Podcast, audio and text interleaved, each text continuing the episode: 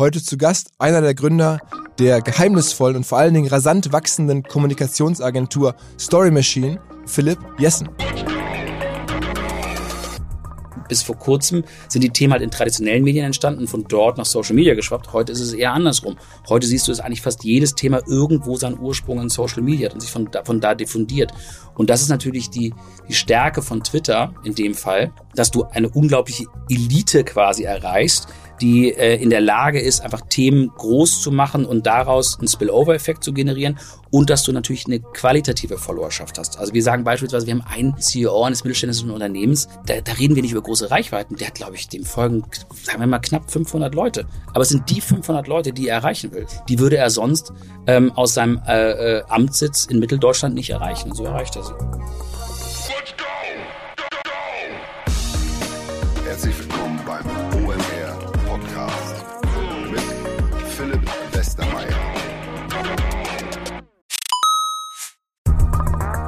Weil die Kolleginnen und Kollegen von Instafo, also der Jobplattform für den Tech- und Sales-Bereich, von der ich hier schon häufiger berichtet habe, mittlerweile bei uns doch groß engagiert sind hier im Podcast. Ihr hört immer wieder hoffentlich von Instafo. Deswegen habe ich die Kollegen vor kurzem mal selber persönlich kennengelernt und war wirklich sehr angetan. Sie haben mir dazu erzählt, es gibt eine neue Finanzierungsrunde in die Firma. 10 Millionen werden da investiert. Das ganze Thema wird also immer relevanter. Daher nochmal hier mit Nachdruck der Hinweis. Wer Menschen sucht im Bereich Tech und Sales, denkt an Instafo. Die haben da scheinbar wirklich eine neue Marke magische Soße gefunden, wo sie über ihre Plattform ein automatisiertes Matchmaking zwischen Arbeitnehmer und Arbeitgeber ermöglichen und das ist im direkten Marktvergleich dreimal effektiver, was die Quote von Bewerbung zu Einstellung angeht. Hilft natürlich auch, dass sie bereits über 100.000 passende Talentprofile auf der Plattform haben und dass man sehr, sehr schnell ins Gespräch kommt. Innerhalb von 48 Stunden bewerben sich die ersten Talente bei den Arbeitgebern oder man kann sogar als Arbeitgeber einer vorselektierten Gruppe an Talenten aktiv eine Nachricht schicken oder sie zum Chatten einladen, um sich noch schneller kennenzulernen und zu prüfen, könnte das passen. Also nicht nur ich und die Geldgeber offensichtlich glauben an Instafo, sondern auch mittlerweile über 1800 Firmen, darunter O2, RTL, HelloFresh, MyPoster, viele, viele weitere. Instafo ist auf OMR Reviews bestbewertet 4,8 Sterne in der Kategorie Recruiting Plattform. Firmen, die nun Instafo ausprobieren möchten, sehr gerne. Ihr spart außerdem 500 Euro auf die erste Besetzung, wenn ihr euch anmeldet über Instafo mit Doppel F instafo.com slash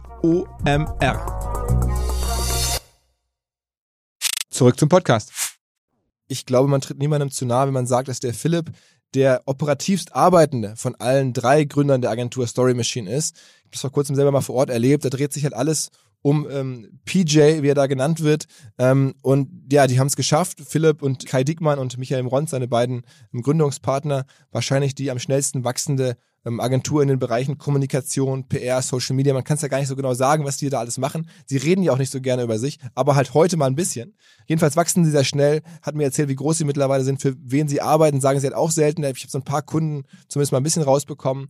Ähm, aber generell, wie sie überhaupt vorgehen, was sie machen, was es kostet, sie, anzuheuern, all solche Themen. Natürlich gab es auch schon Kontroverse rund um die Agentur, weil sie auch zum Teil für politische Projekte arbeiten ähm, und natürlich Meinungen haben. Und darüber haben wir gesprochen. Ich kenne den Philipp schon eine ganze Weile. Der war vorher in der Chefredaktion des Stern ähm, und lebt hier in Hamburg, pendelt nach Berlin und ist wirklich, wirklich, wirklich tief am Arbeiten. Das glaube ich ihm sofort. Und man merkt es auch, er hat da wirklich ganz schön viel Last und hat das von mir auch erzählt, wie, wie hoch der Druck da zum Teil ist, wenn man so eine Agentur aufbaut. Und ich glaube, ähm, man kann davon einiges lernen, so aus der, über die aktuelle CEO-Kommunikation in Deutschland, über die gesamte Social-Media-Szene, über das Denken von großen Firmen, über digitale Plattformen.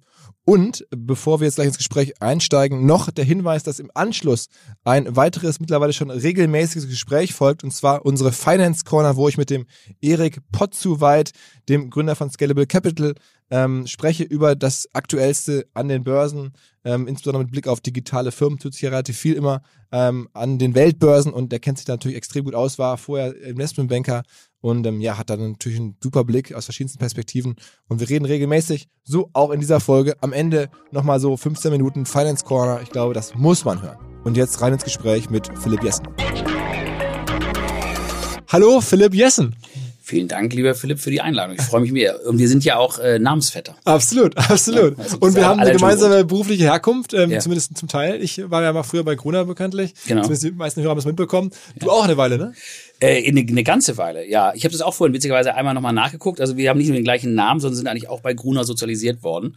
Und äh, äh, Gruner war meine erste Adresse im Journalismus und meine letzte. Also du bist auch wirklich Journalist von, von Hause aus, ne? Ja, das ist eigentlich ganz, bei mir ehrlich gesagt ganz anders gekommen, als ich es eigentlich jemals irgendwie gedacht hätte. Ich wollte eigentlich Sportjournalist werden nach der Schule und hatte eigentlich vor, äh, zur Sportbild zu gehen und da ein Praktikum zu machen. Aber ähm, ich hatte mir das nicht so ganz richtig vorgestellt, wie das, glaube ich, funktioniert und dachte einfach, ich rufe da einfach eine Woche, bevor ich anfangen will, an und äh, marschiere da vorbei und die werden mich da schon als Gottesgeschenk ansehen und nehmen. das, das sahen die aber irgendwie anders und hatten dann keinen Platz für mich. Und dann bin ich über Kontakte ähm, an einen Praktikumsplatz äh, bei der Gala gekommen. Und das war ziemlich genau das Gegenteil von dem, was ich eigentlich machen wollte. Ähm, aber ich hatte eine große, ich hatte großes Glück, weil die ganze Redaktion war von so einer Art äh, Grippeepidemie dahin gerafft. Und das hatte zum, zur Folge, dass ich an meinem ersten Arbeitstag äh, Pamela Anderson interviewen durfte und an meinem zweiten Tag Monika Lewinsky. Okay. Und dann habe ich gesagt, nee, hier bleibe ich doch mal. Das ist doch ganz, das ist doch ganz toll. Ähm, und dann bin ich da geblieben und äh, habe da volontiert. Und dann bist du auch später, bist du sogar Chefredakteur geworden? Ähm, ja, also da waren noch ein paar Stationen dazwischen, ja. zwischen Volontär und Chefredakteur. Nein, aber es war ganz, äh, das war auch ganz lustig, weil am Ende ähm, und das ist auch ein tolles, toller Vorteil des Verlages Gruner. Ich habe wirklich echt viele tolle Sachen dort gelernt und auch viele Ratschläge bekommen. Und am Ende meines Volontariats bin ich damals in das Büro des Chefredakteurs, der hieß Jörg Wahlberer. Das war, glaube ich, ein sehr streitbarer Chefredakteur. Ich mochte den aber immer irgendwie ganz gerne. Und der äh, zitierte mich dann rein und legte mir dann einen unterschriebenen Redakteursvertrag hin und sagte, hier, ähm, hier ist dein Redakteursvertrag. Und ich war natürlich ganz aufgeregt, weil ich dachte, toll, jetzt habe ich es geschafft. Deshalb volontiert man ja, um Redakteur zu werden. Und dann hielt, zog er ihn so ein Stück zurück und sagte, ich würde ihn an deiner Stelle nicht unterschreiben. Und dann habe ich gesagt, Herr Weiberer, das irritiert mich jetzt sehr. Wieso soll ich den denn nicht unterschreiben? Und dann sagte er, wenn du das machst, dann bist du wie alle anderen dann, äh, dann sitzt du hier 20 Jahre und machst den gleichen Job. Geh raus, mach ganz viele andere Dinge ähm, und komm irgendwann als Chef wieder. Und das war einer der besten Ratschläge, die ich je bekommen habe. Ich habe im, im beruflichen zumindest, habe den Vertrag nicht unterschrieben und bin dann rausgegangen, habe ganz, ganz viele äh, andere Sachen gemacht und bin dann äh, wirklich, glaube ich, 17 Jahre später zusammen mit Christian Krug dann in die Chefredaktion der Gala gekommen. Krass. Und ganz so Unrecht hat Herr Weiberer nicht. Also viele Leute die ich damals als Volontär kannte, kannte ich dann. Und was waren dann in diesen Jahren so deine Themen? Also hast du dann in dieser Zwischenzeit gemacht? Ich habe ich hab, äh, äh, versucht zu studieren, Kulturwissenschaften. Ähm, Nebenbei habe ich dann noch zwei Bücher geschrieben. Ich habe dann mal zwei Romane geschrieben. Ich habe Werbung gemacht für, äh, für Jung von Matt, damals die Du bist Deutschland-Kampagne zusammen mit Oliver Voss. Ähm, ich habe immer journalistisch gearbeitet, war bei der Bild, war, war bei der Welt am Sonntag, war, habe die Vanity Fair mit aufgebaut ähm, und war ja dann mit, glaube ich, 29 Bravo-Chefredakteur. Ah, Bin okay, dann okay, okay. verschiedenste Stationen irgendwie durchlaufen, bei allen Verlagen irgendwie gewesen. Ähm, und bin dann irgendwann ähm, äh, bin dann aus äh, weil meine weil meine weil wir unser erstes Kind bekommen haben wollte ich aus München von der Bravo zurück nach Hamburg. Und so bin ich dann äh, mit Christian Krug bei der Gala gelandet. Und dann ging es weiter. Dann hast du sozusagen kurz genau. danach noch die zweite große Marke des, des oder eine der weiteren großen mhm. Marken des Hauses Gruner auch noch kennengelernt und auch später als Chefredakteur übernommen den Stern. Genau. Da sind wir wir haben glaube ich zwei zweieinhalb Jahre zusammen die Gala gemacht und haben da viele Sachen ganz anders und ganz neu gemacht, was echt eine großartige, spaßige Zeit war. Und dann ähm, gab es den Wunsch, dass wir, äh, dass wir zum Stern wechseln und das haben wir gemacht. Das war auch eine ganz, ganz tolle Zeit. Und sag mal, diese, die, die Gala, das ist ja so ein bisschen auch am Ende schon sehr viel Marketing und Storytelling steckt da ja drin noch mehr als mhm. beim Stern, wo es mhm. klassisch um Politik und solche mhm. Themen häufig geht. Ähm, wie war das denn? Habt ihr da wirklich, sind die Stories wahr, dass man dann irgendwie teilweise bei Prominenten anruft und sagt, wenn du morgen da bist, komm wir vorbei, dass die dich anrufen und sagen, könnt ihr mal vorbeikommen, ich brauche ein paar Fotos irgendwie, wo ich irgendwas mache oder so. War das schon diese Zeit, wo sowas gemacht wurde? Ähm, ja, also ich glaube, was wir damals gemacht haben, war, dass wir, glaube ich, versucht haben, wirklich wieder People-Journalismus zu machen, also gleichbedeutend und eben nicht, nicht, nicht Yellow zu machen, sondern wirklich ähm, recherchierte äh, People-Geschichten zu machen, interessante und große Geschichten zu erzählen. Und das war, ähm, glaube ich, für ja für einige Leute, die normalerweise in der Gala halt anders vorkamen, glaube ich, damals besonders zu sehen, dass also auch kritisch berichtet wurde über sie. Ähm, aber das haben wir zumindest damals versucht und auch, glaube ich, ganz gut geschafft. Also wir haben damals, glaube ich, einen ganz guten, ganz guten, ganz guten Run dahingelegt und auch ganz gute Zahlen gehabt. Aber vor allen Dingen haben wir es, glaube ich, geschafft, ja, wie gesagt, wieder People-Journalismus zu betreiben und, ähm, und nicht Hofberichterstattung oder Yellow äh, zu machen. Okay, okay. Aber trotzdem hat man nachher wahrscheinlich ein super Netzwerk und kennt ganz viele ja, prominente Menschen. Es ist halt ehrlich gesagt, es ist halt, es ist halt ehrlich gesagt, sind die Mechanismen ja überall äh, äh, ähnlich. Äh, wie sagte Roger Stone, äh, der, der auch besonders streitbare Politikberater von Donald Trump, äh, Politics is äh, Entertainment for Ugly People. Ähm, das fand ich in der, in der Reportage übrigens sehr lustig. Ähm, nein, aber die Mechanismen sind ja viele gleiche und es ist natürlich einfach auch irgendwie äh, äh, eine, eine, eine Industrie und ich, mir hat das immer wahnsinnig Spaß gemacht und ich habe das, wir haben es immer trotzdem unter den journalistischen Parametern betrieben und mit der mit der Ernsthaftigkeit. Und es hat echt wahnsinnig viel Spaß gemacht. Und äh, Christian und ich hatten da äh, echt eine extrem spaßige aufregende Zeit. Aber Stern jetzt mal sozusagen kritisch gefragt, ist das noch zu lösen? Oder sagst du, das ist, du warst jetzt auch nicht so lange da, ist das dann schon sozusagen Hinweis geben, dass du gesagt hast, das ist kaum noch zu drehen, weil die weil das einfach das Medium und die, der Ansatz in der heutigen Zeit schwierig ist, oder sagst du, nee, nee, nee, ähm, das kann man schon hinbekommen, ich habe das deswegen nicht weitergemacht, weil es andere Optionen gab oder so?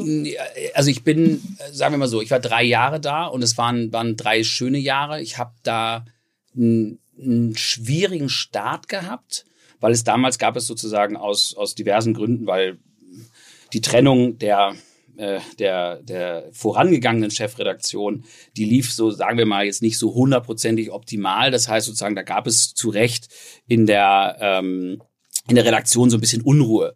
Und dann gab es natürlich sozusagen, glaube ich, so ein bisschen das Gefühl damals, äh, jetzt kommen da die beiden Hanseln auch noch von der Gala. So, und die sollen das jetzt machen. Ähm, und das hatte bei mir zur, zur Folge, dass zu meiner Begrüßung bei, beim Stern, da saßen wir dann alle so in einem großen Konferenzraum, wie das beim Stern so ist und, und, und dann warteten wir so und dann war, und ich war gerade 48 Stunden, bin ich nicht, war ich halt die zuvor nicht geschlafen, weil mein zweiter, mein Sohn auf die Welt gekommen war. Also ich kam direkt aus dem Krankenhaus zu meiner, zu meiner Vorstellung beim Stern. Aber es kam halt außer mir keiner. Also es war dann damals der Geschäftsführer, ich glaube Stefan Schäfer war dabei, Christian, und es kam halt niemand aus der Redaktion, ähm, weil äh, es hatte da, äh, auch, wie dann die Redaktion sagte, nichts mit mir als Person zu tun, sondern einfach sagen, in der Art und Weise, wie da mit der vorangegangenen Chefredaktion umgegangen worden war. Und, ähm, und das war ganz interessant zu sehen, weil es war natürlich sozusagen, ist natürlich ein denkbar ungünstiger Start, wenn du irgendwo anfangen willst und du merkst, ähm, äh, du bist da jetzt nicht so wahnsinnig ähm, äh, erwünscht. Das hat sich dann aber total gewandelt und ich muss wirklich so sagen, wir sind dann vom ersten Tag an ins Arbeiten gekommen und ich muss wirklich sagen, bis zum heutigen Tag, ich bin von keiner Redaktion so nett verabschiedet worden wie äh, äh, wie, wie damals. Ähm, Aber glaubst du trotzdem, dass sie eine Chance haben? Also ist das Medium, dass, das, mhm. dass die Firma, der Stern, dass das da eine Zukunft geben kann? Du, äh, ich finde also A finde ich es immer ganz schwer, sich sozusagen im Nachhinein, weil ich habe hab mir das auch immer sozusagen verboten ähm, oder ich finde es auch mal schwierig, wenn Leute sagen ähm, äh, Vorgänger von mir über bestimmte Sachen gesprochen haben ähm, und das möchte ich auch gerne sagen. Ich bin ich bin jeweils nicht vom Stern weggegangen, weil ich nicht glaube, dass das eine unlösbare Aufgabe ist. Ich glaube, dass sozusagen ein Medium wie der Stern es besonders schwer hat ähm, und ähm, äh, dass es in keinsten Fall irgendwie ein Selbstgänger ist. Ich bin nur damals für mich gegangen, weil ich einfach gemerkt habe, ich hatte für mich das Thema Journalismus durchgespielt. Das hat, hat ja jeder sagen seine eigenen Parameter. Bei mir war es so, ich bin wirklich, bin 40 geworden in einem Jahr, war exakt 20 Jahre lang Journalist, ähm, war in der Chefredaktion vom Stern, was immer ein Traum von mir war, wirklich ein journalistischer Traum. Da wollte ich immer hin und habe immer gedacht, ähm, wenn alles gut läuft und wenn ich mich reinhänge, kann ich das erreichen. Ähm, ich hatte das erreicht und hatte dann einfach, habe dann darüber angefangen nachzudenken, wie ich glaube, wie ich auch mein Leben leben will. Ich habe auch darüber nachgedacht, überlebt das Konzept des Journalismus. Des Journalismus weiß ich nicht, jeweils nicht in der Form, äh, wie wir ihn vielleicht kennen.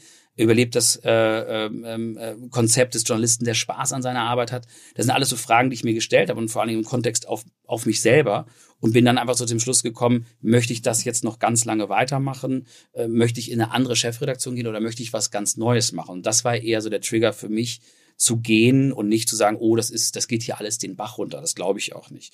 Man muss, ähm, ich glaube, da gibt es die Chancen, man muss sie ergreifen und es geht, aber es war für mich, war das Thema einfach durchgespielt. Wie, wie ging es denn dann bei dir weiter? Also ich meine, es gibt ja jetzt dann die Situation, dass du danach gegründet hast, also dich mhm. selbstständig gemacht hast, ähm, zwar mit zwei Partnern, ja. ähm, das war ja auch viel Timing-Glück. Also Kai Dickmann ist einer mhm. der Partner, der dann auch quasi bei Bild erst mhm. rausging.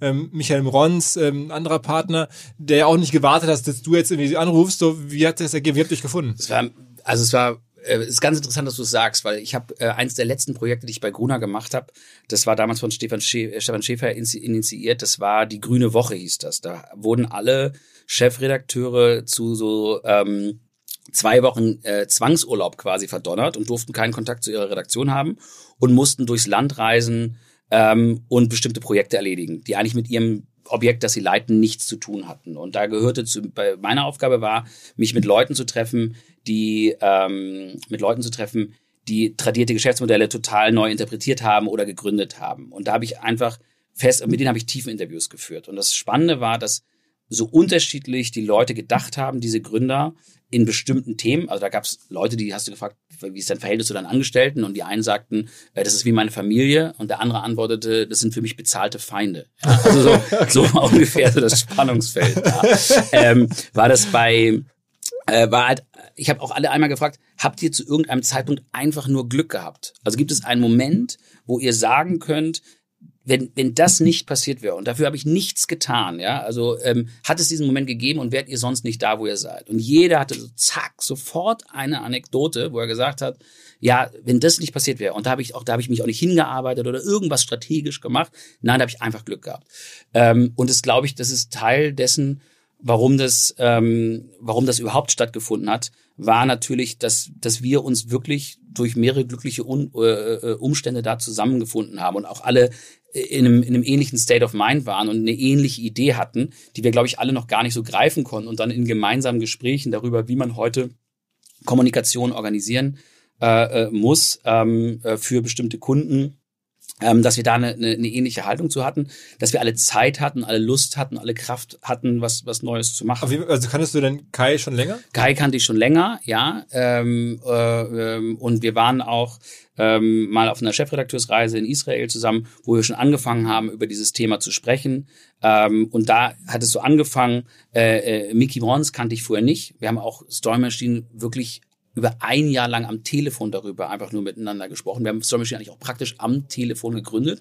Also und Mickey und ich haben uns muss man sagen, das ist äh, eigentlich ein Event-Experte oder mhm. wie, wie, beschreibt man seinen Job vorher? War der, der Mann äh, von ja von, von ja, aber sagen hat hat er von hat viel, Westerwelle, ne? Ja genau, von Guido Westerwelle hat viel ähm, hat viel Events gemacht, die äh, VOG WM, die ganzen Stefan Raab Events und so weiter. Organisiert. Organisiert. Also aber kein klassischer Journalist in dem Sinne. Ne? Nee, nee, kein journalistischen Background, aber so serieller Gründer. Ich glaube, er hat am Ende hat er, glaube ich, bis zum heutigen Tag, glaube ich, 14 Unternehmen gegründet. Aber macht auch vor allem Groß-Events, ne? Also ja. ich glaube auch Reiten. Ja, München, äh, Gio in Aachen, genau. äh, München, BMW Open in, in, äh, in äh, das Tennisturnier und so weiter. Und dann saßt ihr jemand zusammen, sozusagen, ihr kanntet euch zum Teil und dann habt ihr überlegt, wie müsste mhm. eigentlich eine eine Agentur aussehen. Würde man genau. eine Agentur zu sagen? Genau. Äh, ja, ich, ich, ich habe immer noch nicht den richtigen Begriff gefunden. Ich sag manchmal, meistens sage ich Redaktionsagentur, weil wir so schon Hybrid sind. Aber auch das trifft es nicht. Manchmal denke ich irgendwie auch so im Bereich Factory, aber Agentur ist wahrscheinlich sozusagen das, was den, den, den, den Leuten am geläufigsten ist. Aber nee, genau so war es. Wir haben einfach darüber nachgedacht, was, was kann man machen, wie muss man heute ähm, äh, Öffentlichkeit organisieren. Es ist halt einfach so, dass natürlich, wenn du in der Chefredaktion vom Stern oder von der Bild sitzt, natürlich schon merkst, dass du nicht mehr zwangsläufig der Gatekeeper und der Agenda-Setter bist, dass du nicht mehr äh, zwangsläufig ähm, äh, Meinung in dem, in de, dem Sinne gestalten kannst. Wie das mal früher war. Genau, wie es mal früher war. Und dass wir nicht schon überlegt haben, was, was kann man machen. Und so entstand halt die Grundidee zu sagen, okay, was gründen wir? Wir gründen einen, wir gründen einen Newsroom, ähm, der, der einen journalistischen äh, Ansatz hat und so ähm, Geschichten von Einzelpersonen und Unternehmen erzählt ähm, das Ganze datenbasiert, das Ganze ausgespielt über soziale Netzwerke. Und so ist quasi diese Idee von Story Machine ins Laufen gekommen. Aber wenn man euch jetzt mal als Agentur bezeichnen würde, mhm. dann, dann muss man ja auch mal festhalten, das ist schon wahrscheinlich die erfolgreichste Agenturgründung der letzten Jahre in Deutschland, zumindest mal, was man so von außen sehen kann. Ich war vor kurzem mal bei euch, da arbeiten Sie viele Leute? Äh, heute sind es 97. Und weiter wachsend, äh, ja. ihr seid mittlerweile im achtstelligen Umsatz unterwegs, ne? Darüber. ja, also muss ja sein. Lass sie unseren Geschäftsbericht kommen.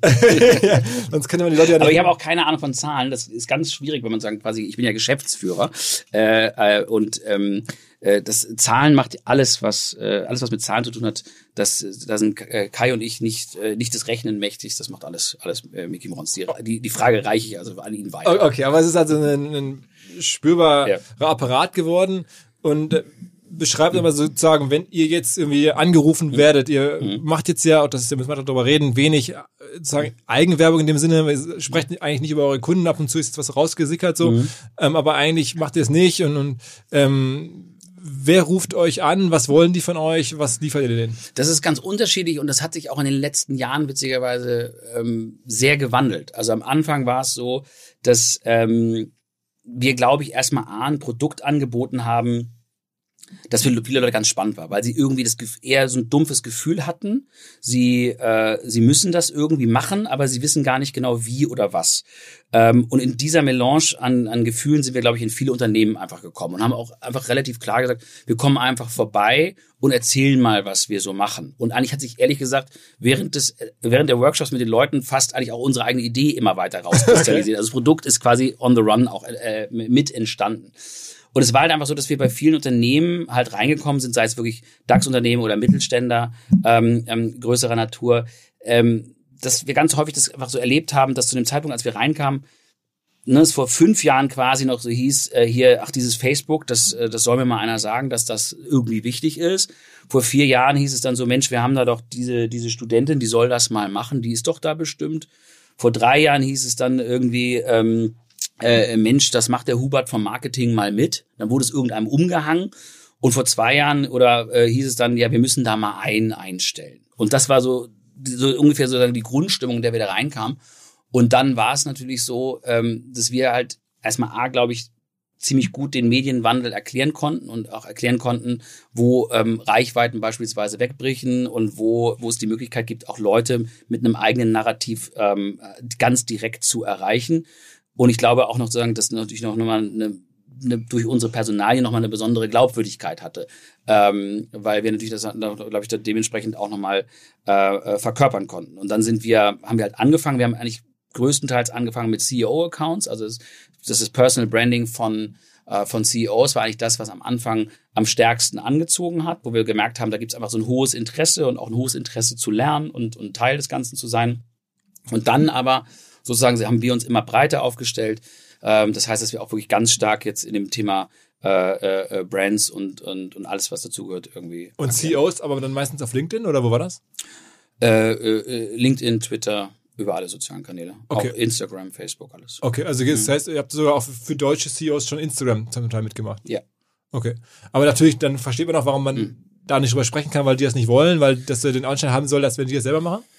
Jein, es ist halt immer so ein bisschen, es ist so ein bisschen bei, bei, bei, bei Social Media, das siehst du ja auch sagen, bei vielen Politikern, die dann irgendwie sich selber auf Geburt, zum Geburtstag gratulieren und auf, auf, auf, auf den sozialen Netzwerken. Das ist ja immer noch so eine, es gibt aber dieses Unwort, ich mag dieses Wort authentisch nicht, weil ich, ich benutze immer wahrhaftig, aber ähm, es ist beispielsweise völlig normal, dass eine Pressemitteilung durch 17 Hände geht, äh, bevor sie irgendwie rausgeschickt wird mit einem Zitat des, äh, des CEOs. Es ist auch völlig normal, ähm, äh, dass Frau Merkel am Ende einer äh, Regierungserklärung äh, nicht sagt, ach, die Rede hat übrigens mein äh, Ghostwriter XY geschrieben. Aber es weil es auch völlig normal ist und weil es auch ihre Worte und Gedanken natürlich sind. Und genauso verstehen wir uns auch. Und es ist ja in keinem Fall so, ähm, dass wir quasi irgendjemandem irgendwelche Worte in den Mund legen und der davon nichts weiß. Und es geht ja darum, wie ein Musikproduzent, der aus jemandem, der eine Stimme hat, nochmal irgendwie zehn Prozent äh, rauszuholen und das quasi für die Netzwerke zu adaptieren. Und das ist halt das, was wir machen. Wir führen tiefen Interviews mit den Leuten und ähm, da haben wir halt wieder einen ganz anderen Eingang. Also wir, egal wer es ist, wir, wir, wir nehmen mit keinem äh, CEO die Arbeit auf, bevor wir nicht zwei Stunden mit dem ein, ein tiefen Interview geführt haben. Und gar nicht, um dann daraus Aussagen zu destillieren, sondern einfach nur um Gefühl für diesen Menschen zu bekommen. Einfach nur, um ähm, um zu um zu, zu zu zu zu fühlen, wie der denkt, wie der spricht, ja, was der macht. Und da sage ich auch mal Leuten, die gerade aus dem Journalismus zu uns kommen, sage ich auch ganz häufig, ne, es ist so ein bisschen so, als würdest du ein Porträt für einen Stern oder für einen Spiegel schreiben, aber statt acht Seiten auf einmal veröffentlichst du halt jeden Tag einen Satz. Aber es ist halt immer im Zusammenspiel mit den, mit den Leuten. Das heißt, es ist immer ihr Sound, ähm, es sind immer die Gedanken, ähm, wir bringen es halt in Form. Okay. Und ihr baut ja meistens auch das auf mit einem Team intern auch nochmal, ne? Also ja. ich meine, das ist ja jetzt nicht nur der CEO selber, sondern die haben ja meistens auch nochmal Teams um sich herum. Genau, wir arbeiten immer wirklich integrativ. Also wir kommen nie irgendwo hin und sagen, ähm, so jetzt machen wir das alles, sondern wir, wir haben immer, gucken immer, sagen, wer ist da vor Ort und wie kriegen wir mit den Leuten halt äh, Prozesse und alles aufgebaut, ähm, dass wir da gemeinschaftlich was machen können. Und das ist, ähm, das ist immer ganz spannend zu sehen, weil für, für, für viele CEOs ist das erstmal ist Social Media kein Herzthema, sondern Kopfthema. Ne? Die, die, die wissen, sie müssen irgendwas machen und das Team drängt auch häufig. Ähm, Ähm, und dann, ähm, dann gibt es einen Termin, wo wir uns wo wir kennenlernen, unsere Arbeit beschreiben. Dann gibt es ganz häufig ähnliche Fragen. Ne? Muss ich jetzt die ganze Zeit äh, äh, das Handy irgendwie laufen lassen? Äh, ich will aber nichts Privates. Und sagen wir, nein, es geht auch nicht ums Private, es geht um eine Persönlichkeit. Ähm, und es geht immer darauf, dass es darum, dass es hier keine Ego-Show ist, sondern es geht darum, dass das, was sie kommunizieren, auf, auf das Unternehmen einzahlt und, ähm, und in, in ganz klaren strategischen Kommunikationszielen folgt. Und dann fängt es halt an, dass dann bei vielen dann in der Sekunde, wenn sie merken, was es für eine Freude macht, auch über die eigenen Kanäle ähm, autark zu kommunizieren und aber auch sie eine, äh, eine Reaktion darauf bekommen, die positiv ist, ähm, dass es dann auf einmal von so einem Kopf zu so einem Herzthema wird. Und das merken wir bei ganz, ganz vielen Fällen. Das ist immer meistens so nach so drei Monaten, dass die Leute eine unglaubliche Lust, Lust haben und dann aus einem Account drei, vier werden und es dann einfach weitergeht. Der Paul Ripke, ähm, kennst du ja auch, mhm. war, war vor ein paar Wochen hier im Podcast zu Gast und der hat gesagt, der ist ja auch jemand, der für viele andere Menschen sozusagen Social Media gemacht auf eine andere Art, ist nicht unbedingt für CEOs, aber trotzdem so als, als, als Videographer und so agiert hat. Und der sagt, eigentlich gibt's den Job nicht mehr, weil wenn du in der heutigen, also wirklich heute jetzt Ende 2020 nicht mehr das selber machst, dann geht es eigentlich nicht mehr. Dann ist diese Wahrhaftigkeit nicht mehr möglich. Ähm, das, also wahrhaftig ist nur noch was eigentlich selber gemacht ist. So sieht er das. Ähm, ist das sozusagen, dass du das, das mag in seinem Segment zu sein, aber für CEOs gilt, gilt das anders?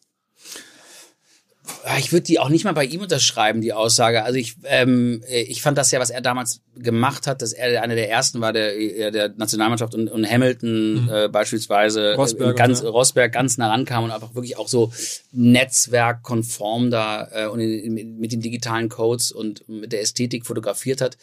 Ähm, ich finde, dass seine Bilder auch immer noch eine große Wahrhaftigkeit haben, weil sie eine große Nähe haben. So, da würde ich das anders beurteilen. Äh, bei uns in, in, in, in jedem Fall. Und ich sehe vor allem diesen Widerspruch nicht. Nur, ähm, nur weil, äh, und, und, und nur weil jemand quasi, äh, weil jemand nicht ähm, ähm, jedes Foto selber macht oder jeden Text selber ähm, selber ins Handy tippt, heißt es ja nicht, ähm, dass der Gedanke und der, der, der die Wahrhaftigkeit nicht da ist und nicht von ihm kommt. Darum, nee, das würde ich würde ich wirklich in dem Fall nicht unterschreiben, weil ähm, weil es auch vor allen Dingen auch wirklich noch nie so war. Es gab immer Ghostwriter, ähm, aber trotzdem hat nie ein ähm, ein, ein, ein Spitzenpolitiker eine Rede äh, vorgelesen, die nicht äh, mit Haut und Haar äh, zu ihm gepasst hat, nur weil sie von jemand anders geschrieben worden ist. Wie, wie denken eigentlich ähm, sozusagen die Shareholder der jeweiligen Firmen über eure Arbeit? Weil was man ja auch beobachtet ist, wenn ihr jetzt einen CEO-Account mhm. groß macht oder dann auf einmal einen CEO sehr stark äh, kommuniziert ähm, und dann irgendwann mal weggeht, dann mhm. ist der ganze, die ganze Arbeit, die ganze Reichweite ist weg und mhm. das, die Firma verbleibt dann mit nichts oder muss dann halt einen neuen CEO ja. Account groß machen. Ähm, das ist schon so ein Problem, das sich nicht lösen lässt wahrscheinlich. Doch, das lässt sich einfach lösen, weil es einfach ganz klar ist, dass das auch sozusagen den, den, den immer die Frage ist sozusagen, welche, welche Ziele man verfolgt. Und wenn wir einfach sagen, ähm, das habe ich auch eben eingangs einmal erwähnt, für uns ist es einfach wichtig zu sagen, das, was wir da machen, soll halt auf das Unternehmen einzahlen und auch die Kommunikation des CEOs. Ja? Ähm, und es soll keine Ego-Show werden und es soll nicht zwangsläufig ihn als Marke äh, für sich genommen aufladen, sondern es soll immer einen Image-Transfer ähm, ähm, für die Unternehmung geben. Und wenn du zum Beispiel siehst, dass einfach die, die, wenn du dir einfach nur mal anguckst, ähm, Social Media funktioniert ja nicht nur nach außen, sondern auch nach innen. Und wenn du teilweise dir mal anguckst, was für Maßnahmen, was für Geld, was für Zeit, was für Ressourcen aufgewendet werden, damit CEOs, die 30, 40, 50.000 Angestellte im weitesten Sinne haben oder sogar noch mehr, ähm, mit ihren Leuten direkt kommunizieren können. Ähm, von irgendwelchen Vorstandsfrühstücken und, und Townhall-Meetings und so weiter und so fort und Intranets. Die Leute sind alle auf Social Media. Das heißt, alleine schon die Möglichkeit zu haben, zu führen, äh, durch Nähe zu incentivieren, ähm, Beiträge von ähm, Kollegen zu leiten, ähm, direkt sich mit einer Vision, mit Gedanken auch an die eigene Belegschaft, also nach innen zu wenden, das hat einen wahnsinnigen Mehrwert für ein Unternehmen. Ähm, und wie gesagt, auch nach außen, wenn du dir zum Beispiel anguckst, was ist das eine der, eine der größten Herausforderungen, vor denen alle stehen? Äh, der sogenannte War of Talents, also die richtigen Leute irgendwie ähm, an dich und dein Unternehmen zu binden. Ähm, und wenn du dann siehst, es ist so eine purpose-getriebene äh, Generation ist, die wirklich ganz, die nur noch arbeiten will für, für Unternehmen, bei denen sie sagt, hinter der Chefin, dem Chef kann ich mich, äh, sehe ich mich, mit dem sehe ich mich, mit der sehe ich mich, äh, äh, mit den Werten dieses Unternehmens gehe ich konform, sonst würde ich dafür nicht arbeiten. Das ist zum Beispiel auch ein ganz wichtiges Tool und darum glaube ich sozusagen, dass der Mehrwert eines CEOs, der, ähm, der, der richtig kommuniziert, ähm, für ein Unternehmen wahnsinnig hoch ist und auch dann darüber hinaus bestehen bleibt. Und dann das andere sind dann so Kleinigkeiten, muss man da auch sagen. Ist es, ist es quasi der Account des CEOs dieses Unternehmens oder ist es ein privater Account? Das muss man halt alles dann immer, immer, immer, ähm, immer besprechen. Aber für uns immer wichtig ist, dass wir sagen, bei allem, es geht nicht um Ego, es geht nicht darum, eine persönliche Marke aufzuladen, sondern es geht darum, alles dafür zu tun, dass die Kommunikation auf das Unternehmen einzahlt. Und, und international Blueprint oder Gold Standard ist dann Elon Musk oder wer ist sozusagen der Gold Standard für sowas?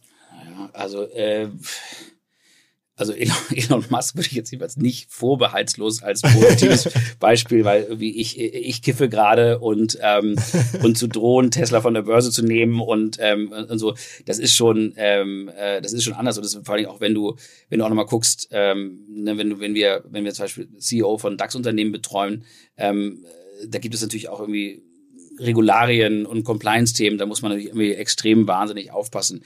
Ich finde, es machen, es machen, es machen viele ganz gut. Ich werde jetzt keinen, keinen Namen nennen, weil ähm, ich müsste ja entweder jemanden nennen, der bei uns arbeitet oder äh, mit dem wir zusammenarbeiten oder mit dem wir nicht zusammenarbeiten. Beides, beides finde ich in dem Fall nicht so gut.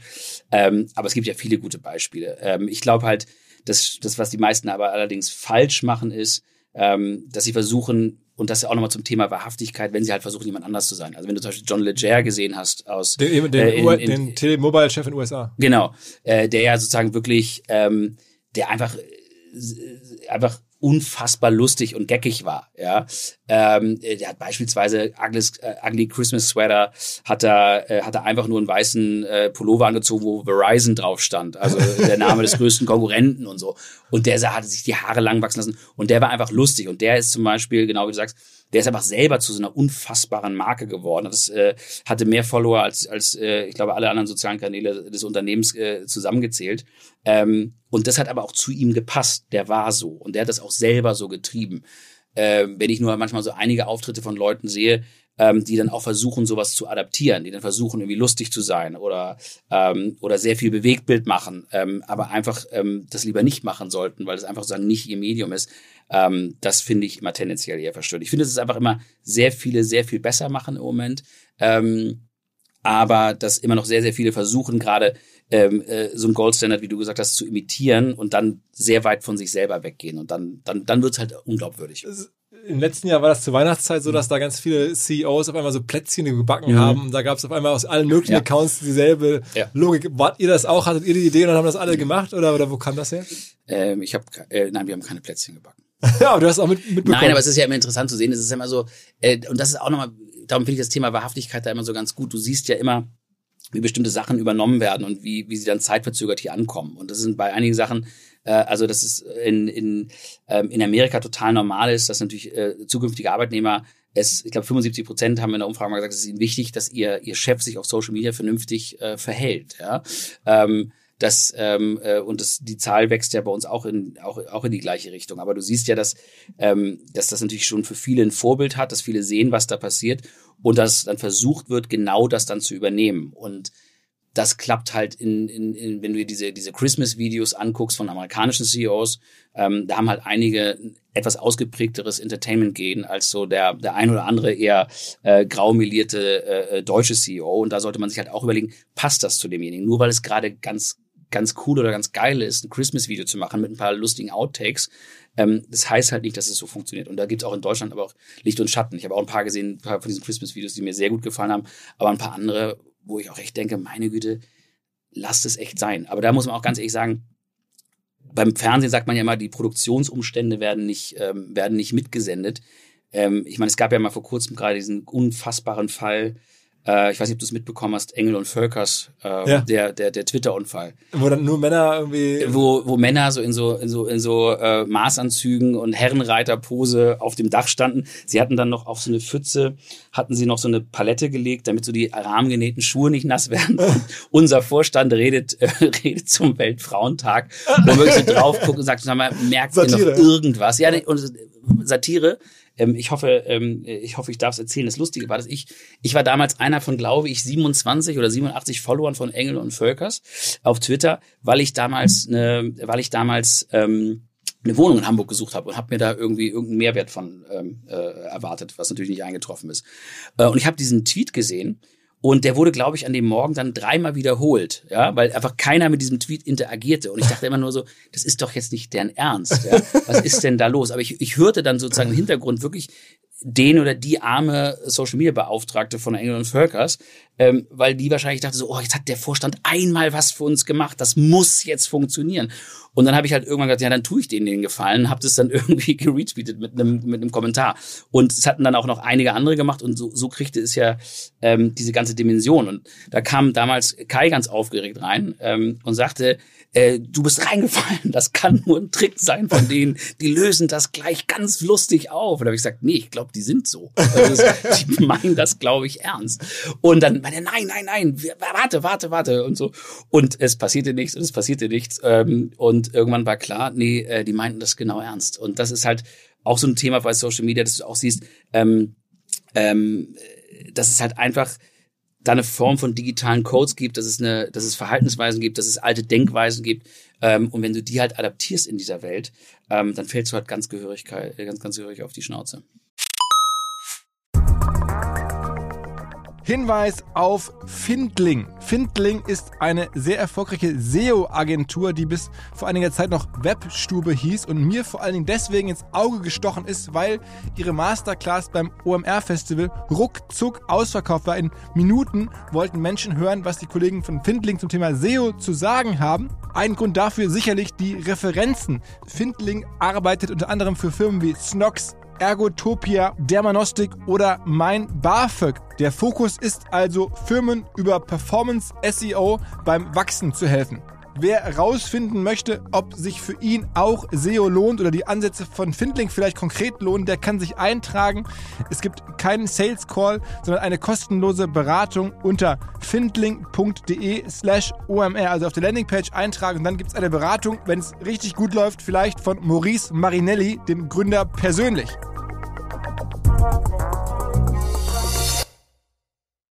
Zurück zum Podcast. Ähm, lass mal so ein bisschen mich zumindest spekulieren. Ein paar Leaks hat es ja gegeben, für wen ihr alles so arbeitet. Du wirst wahrscheinlich von, freiwillig keinen nennen wollen. Nein, auf gar keinen Fall. Ähm, aber sagen wir mal, es gab vor kurzem, glaube ich, einen Leak, dass ihr was für die Allianz macht. Zu treffen oder nicht zu treffen? Hast du schon mal gehört, Allianz? Ja. Es gab mal, aber das ist nicht kürzlich, es gab mal, äh, es gab mal irgendwo einen Bericht, ja. Okay. okay. ja. Aber ihr habt, dann, dann sagen wir mal so, es gibt ja einen Kunden, da habt ihr es öffentlich gemacht, ganz mhm. bewusst. Ähm, das hat auch dann irgendwie verschiedenste Wellen geschlagen. Ja. Äh, das Thema. Ich glaube, ich weiß, worauf du alles. ja, genau. äh, Gerade nach wie vor ein wichtiges Thema Virologe. Ja. Äh, der, der Herr Streeck ähm, hat dieses Heinsberg-Protokoll gemacht und da habt ihr supportet. Im Nachhinein, glaube ich, würde man es anders machen. Äh, also ähm, das hast du jetzt nett umschrieben. Also es war ja so, dass wir wir reden einfach wirklich nicht über Kunden und wir reden auch nicht über Kunden, die über uns reden. Ähm, äh, es war der einzige Kunde, äh, sagen wir mal so, oder der einzige das einzige Thema, was wir behandelt haben, wo wir aktiv äh, kommuniziert haben, dass wir es machen. Mhm. Äh, was auch richtig war. Äh, das, das Irre an der ganzen Geschichte war, dass uns ja dann Intransparenz vorgeworfen worden ist. Und das gerade bei dem einzigen Kunden, bei dem wir äh, äh, ganz klar gesagt haben, ähm, ähm, äh, dass da gearbeitet wird. Ja, was man da jetzt anders machen würde im Nachhinein, ist, glaube ich, ist, ist, ist, ist, ist glaube ich, müßig zu besprechen. Ähm, nein, aber wir, wir waren da, wir haben das, wir haben das gesagt, dass wir es machen, weil es in dem Fall auch einfach wichtig war. Es gibt ja auch einen Grund, warum wir, äh, warum wir sagen, wir sprechen nicht über unsere Kunden, sondern es geht ja einfach darum, dass wir sagen, der Kunde muss im Vornherein sein. Und ich habe das immer als unangenehm empfunden, ähm, wenn irgendwo in irgendwelchen Mediendiensten steht, äh, Agentur XY hat Automobilhersteller äh, ABC gewonnen und ähm, äh, und so weiter und so fort. Ich hätte mich da als derjenige, als der Auftraggeber immer so komisch gefühlt, als würde sich irgendjemand so mein mein mein Skalp an den Gürtel heften. Und darum haben wir am Anfang eigentlich gesagt, einfach so, nee, wir wollen wir wollen zurücktreten, wir wollen wirklich so für den Kunden kommunizieren. Wir sind ja auch als Absender nicht, äh, nicht bekannt. Ähm, wir machen, äh, äh, wir wollen jetzt keine, keine goldenen Nägel gewinnen. Wir möchten einfach sozusagen, dass der Kunde in die Lage versetzt wird, ähm, zu kommunizieren und seine Geschichte zu erzählen. Ähm, und dafür war sozusagen für uns, als wir uns damals gefunden haben, das sozusagen strategisch der, äh, äh, der Weg, wo wir gesagt haben, nee, ähm, wir, wir halten uns da komplett zurück. Und auch wenn wir was gewinnen oder äh, was nicht mehr machen, ähm, ist es einfach egal. Okay, aber ihr, ihr lebt ja ähm, das auch so selber so ein bisschen vor. Also gerade du und Kai, wenn man euch mhm. bei Twitter oder so folgt, das, ist das bewusst? Ist das einfach nur eine Spielerei, weil ihr so ein bisschen Spaß an den, an den, an den, ja, an den, an den, an den Kanälen habt oder an dem Social Media habt? Oder ist das, ich meine, da gibt's ja wirklich, man hat das Gefühl, eure Bäume, wie die im Büro habt ihr so Bäume stehen, dann ja. waren die lange so ein Leitmotiv bei euch, also wiederkehrende Elemente. Es hat ja schon fast alles von so einem wirklich geübten, eingeübten Social Media Game, was ihr euch dazu werft, ja. sozusagen Cura am Publikum, ähm, was natürlich am Ende euch wahrscheinlich auch Kunden zuführt. Total. Also es ist, es ist, aber bei uns ist es, also jetzt nicht, dass wir uns morgens irgendwie äh, wie so ein Influencer-Pärchen vorm äh, vom, vom, vom Spiegel äh, treffen oder vom Schrank und gucken, was wir heute anziehen. Also wir sprechen das nicht vor, sondern es kommt bei uns wirklich intuitiv. Aber natürlich hat es auch hier äh, äh, hat es hier einen strategischen Hintergrund. Also beispielsweise, wenn wir damals, als wir äh, ans Tempelhofer Ufer gezogen sind, da haben wir diesen ganzen Umzug haben wir haben wir thematisiert. Ja. Und ich sag's dir ganz ehrlich, du für mich war es immer völlig egal, in was für Räumen ich gesessen habe, wenn ich irgendwo einen Job angefangen habe. Ich fand die Räume, ich fand die Büros bei Gruner ja nie besonders schön. Aber äh, was, was mich da geflasht hat, war natürlich die Möglichkeit, Dinge zu machen und zu lernen. Und darum habe ich da gearbeitet. Ähm, man muss aber auch akzeptieren, und, ähm, und das auch gut heißen, dass die Generation, mit denen wir jetzt zusammenarbeiten, die haben völlig andere Ansprüche an, an, an Arbeitsplatz und an, an Surrounding. Und eine der besten Rekrutierungsmaßnahmen äh, war damals, wie wir diesen, äh, wie wir uns diesen, ähm, diesen Umzug äh, gegenseitig um die Ohren äh, bei Twitter geschossen haben. Da hatte ich am, am Montag äh, 15 Top-Bewerbungen, unter anderem von einem Datenanalysten aus Amerika, den eines eines großen Streaming-Anbieters, der sagt, er würde gerne bei uns arbeiten ähm, und nach Berlin ziehen, sofort aus Kalifornien. Wirklich? Ja, dann sagte er mir, er möchte gerne, er würde sogar gehaltlich einen Schritt zurückgehen, also 500.000 plus Bonus müssten aber drin sein. Da habe ich gesagt, er soll, er soll sich mal im Jahr 2050 wieder melden. Aber du siehst quasi, was, was da möglich war. Das heißt, dass da unfassbar viel Aufmerksamkeit kam und natürlich versuchen wir schon, da natürlich was, was, was, was vorzuführen, ähm, und zu zeigen, was irgendwie möglich ist. Und das, und das auch hier, muss ich auch ganz ehrlich sagen, das ist natürlich manchmal, vor allem wenn es um meine Trash-TV-Obsession geht, ist es einfach nur Spaß und für mich. Ähm, aber gleichzeitig ist es natürlich schon die Möglichkeit zu zeigen, wie arbeiten wir bei Story Machine, wie ist das miteinander. Und das ist auch nochmal ein ganz großer Unterschied und auch etwas, was viele in der Politik nicht verstehen. Du kannst natürlich über bestimmte Kanäle sagen, ja Mensch, ich bin ganz jung, flott und digital. Ähm, äh, äh, äh, aber wenn du das im Subtext nicht zeigst, ja, äh, oder sagst, ich bin ganz äh, jung, modern und divers, ähm, das kann man alles immer so auf der Informationsebene an die Leute schießen, oder du zeigst es ihnen. Und das, was wir da machen, auch nochmal zum Thema Wahrhaftigkeit, ähm, das zieht sich halt durch. Das heißt, die Leute sehen ja, die Leute sehen ja auch, wie ich mit unseren Angestellten interagieren, ja, wie, wie, wie die mich auf, ähm, wie die mich, wie die sich über mich lustig machen auf Twitter, wie wir in, in, Wenn in du Dialoge hast oder genau, was. genau. Und das ist, das ist ja nicht, das ist ja nicht so. Und ich glaube, dadurch und wir zeigen ja auch Szenen beim Arbeiten, wo es einfach ganz normal ist. Und wir schieben da nicht irgendwie ein, ein Role Model nach vorne und sagen, guck mal hier, wir haben sogar eine Frau, die hier arbeitet, ähm, sondern es ist bei uns einfach sozusagen alles total ähm, ähm, total natürlich und auch sagen das Miteinander. Und ich glaube, so wird der, der Sound von, von, von Story Machine ganz gut rausgetragen.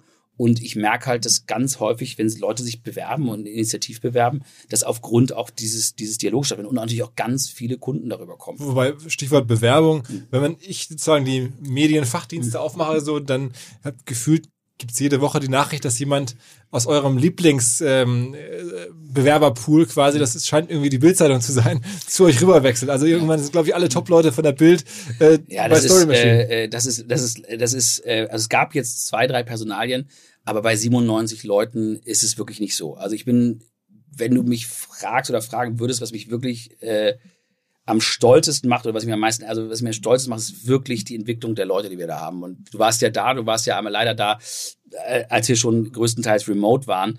Aber das ist so, na, ich fange mal kurz anders an. Ich habe letztens ein Feedback-Gespräch mit jemandem gehabt, der den Satz zu mir gesagt hat, äh, ich führe übrigens jedes Feedback-Gespräch selber, weil ich glaube, das ist für mich das Allerwichtigste, die richtigen Leute an uns zu binden. Und dann sagte jemand zu mir, empfindest du mich eigentlich als Fremdkörper hier?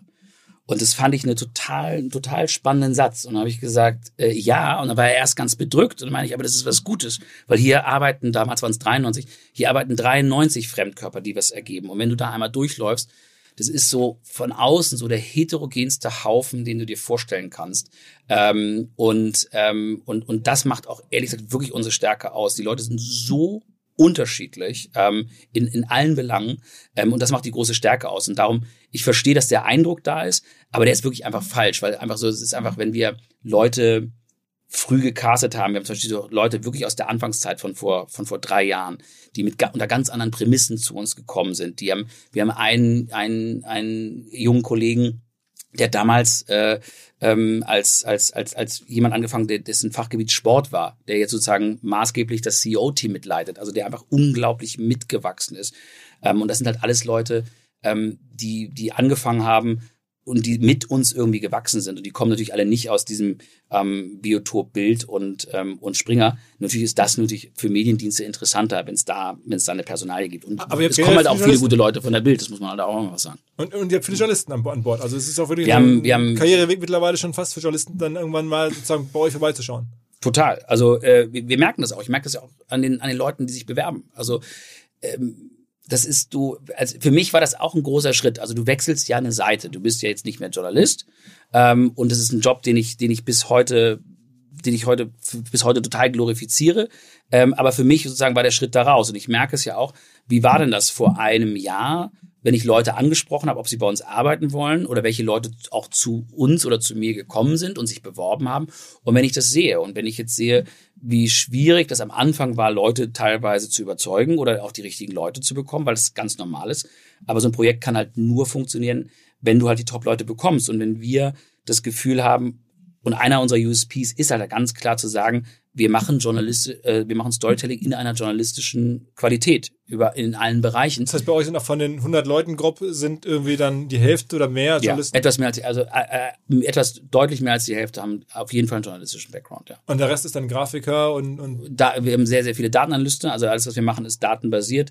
Das heißt, das ist auch nochmal das ist ein Unterschied quasi zum zumindest im klassischen journalistischen Geschäft. Das heißt, alles, was wir tun, leitet sich von Daten ab, die wir äh, erheben. Das heißt, wir haben eine, eine, eine datenbasierte Kreation. Das heißt, wir gucken uns wirklich immer ganz genau erstmal an, wer sind die Leute, wo sind die Leute, was wollen die Leute, die wir erreichen wollen und ähm, die wir dann dementsprechend ähm, konvertieren können. Und abseits von dem CEO-Thema, ähm, das hast du gerade gesagt, du machst ja auch sehr viel für Brand selber. Ja. Dann ist man ja schon ist man dann eher eine PR-Agentur? Ist man dann eine Art Social-Media-Agentur für die Firmen auf eine Art? Oder so eine Art Social-Media 2.0-Agentur? Ja, es ist halt, wir, wir, wir haben so ein bisschen, als wir im Eingangs darüber gesprochen haben, sozusagen, warum wir uns gegründet haben. Also wir haben halt gesagt, irgendwie, was funktioniert denn eigentlich nicht mehr? So nach einem klassischen Ausschlusskriterium. Werbung funktioniert nicht mehr so, wie es wie es wie es früher äh, äh, funktioniert hat, äh, weil du natürlich sozusagen, ähm, äh, weil du weil du Anzeigen oder oder Clips schaltest, aber in Medien ähm, mit mit mit einer retardierenden Reichweite ähm, äh, schaltest, plus einfach ähm, natürlich hohe Streuverluste hast, ne, weil du einfach in Umfeldern kommunizierst. Ähm, PR ja, du gibst dein eigenes Narrativ aus der Hand, versuchst auch Geschichten natürlich oder berichtenswerte Anlässe zu schaffen, um in, ähm, um in Medien vorzukommen, gibst aber, wie gesagt, dein Narrativ aus der Hand. Ähm, und das, was wir hier betreiben, ist, dass wir sagen, wir, wir wollen die Leute enablen, über soziale Kanäle ihr eigenes Storytelling zu machen, ihre eigenen Geschichten. Auch selber die Kanäle hochzufahren, genau. aufzubauen. Genau. Und wir arbeiten dann eher so wie so eine, wie so eine, ja, es ist, es ist, es ist halt mehr als eine Social Media Agentur und es ist mehr oder es ist vielleicht auch eine, eine, ein Hybrid aus, aus, aus allen anderen Kommunikationsformen.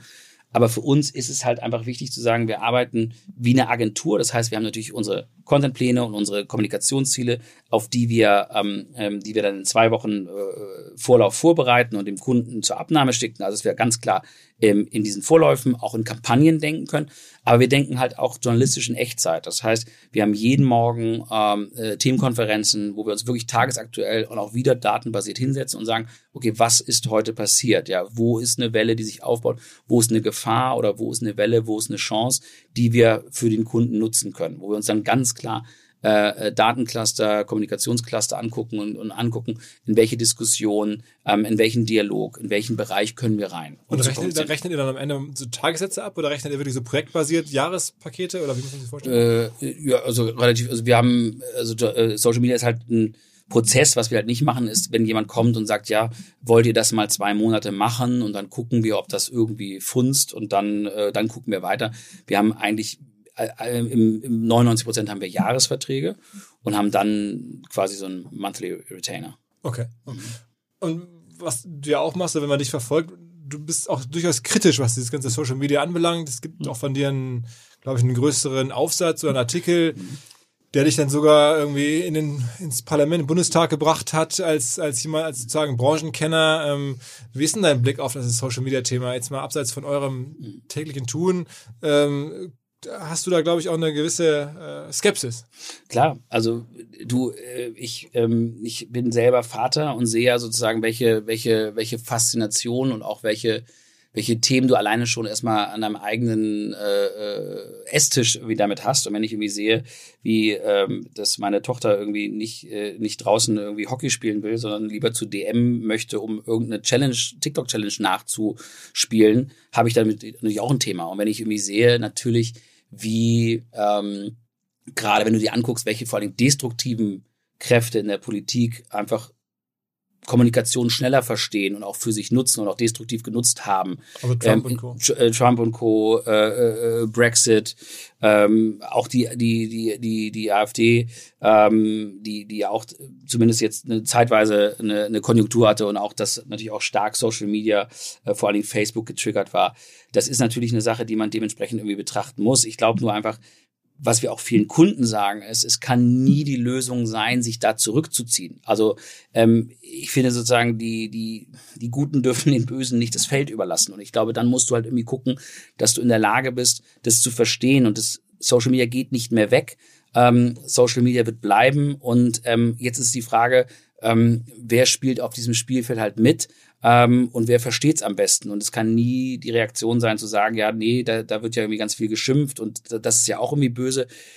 Wenn wir, wenn wir so anfangen, ähm, kann man ganz viele Dinge oder muss man ganz viele Dinge unterlassen. Und ich glaube, dass es hier wirklich ganz wichtig ist, wie gesagt, einfach dass alle auf Speed kommen, dass das natürlich äh, an bestimmten Stellen reguliert wird, aber dass es vor allen Dingen, dass diejenigen in der Lage sind, ihre Geschichten zu erzählen, äh, bei denen es auch gut ist, wenn sie sie erzählen. Warum ist es eigentlich so, dass deutsche Politiker im Vergleich zu amerikanischen Politikern da kaum bislang eine größere Rolle spielen. Also es gibt ja ne, in den USA nicht nur Trump, es gibt da wahnsinnig viel mhm. Bewegung. Ihr seid ja auch am Ende sehr politische Menschen. Also mhm. Kai Diekmann ja nun allen voran, ähm, du auch. Ähm, erstaunt dich das oder haben sie euch nur nicht gefragt sozusagen oder, oder warum finden deutsche Politiker in Social Media so wenig statt, vergleichsweise?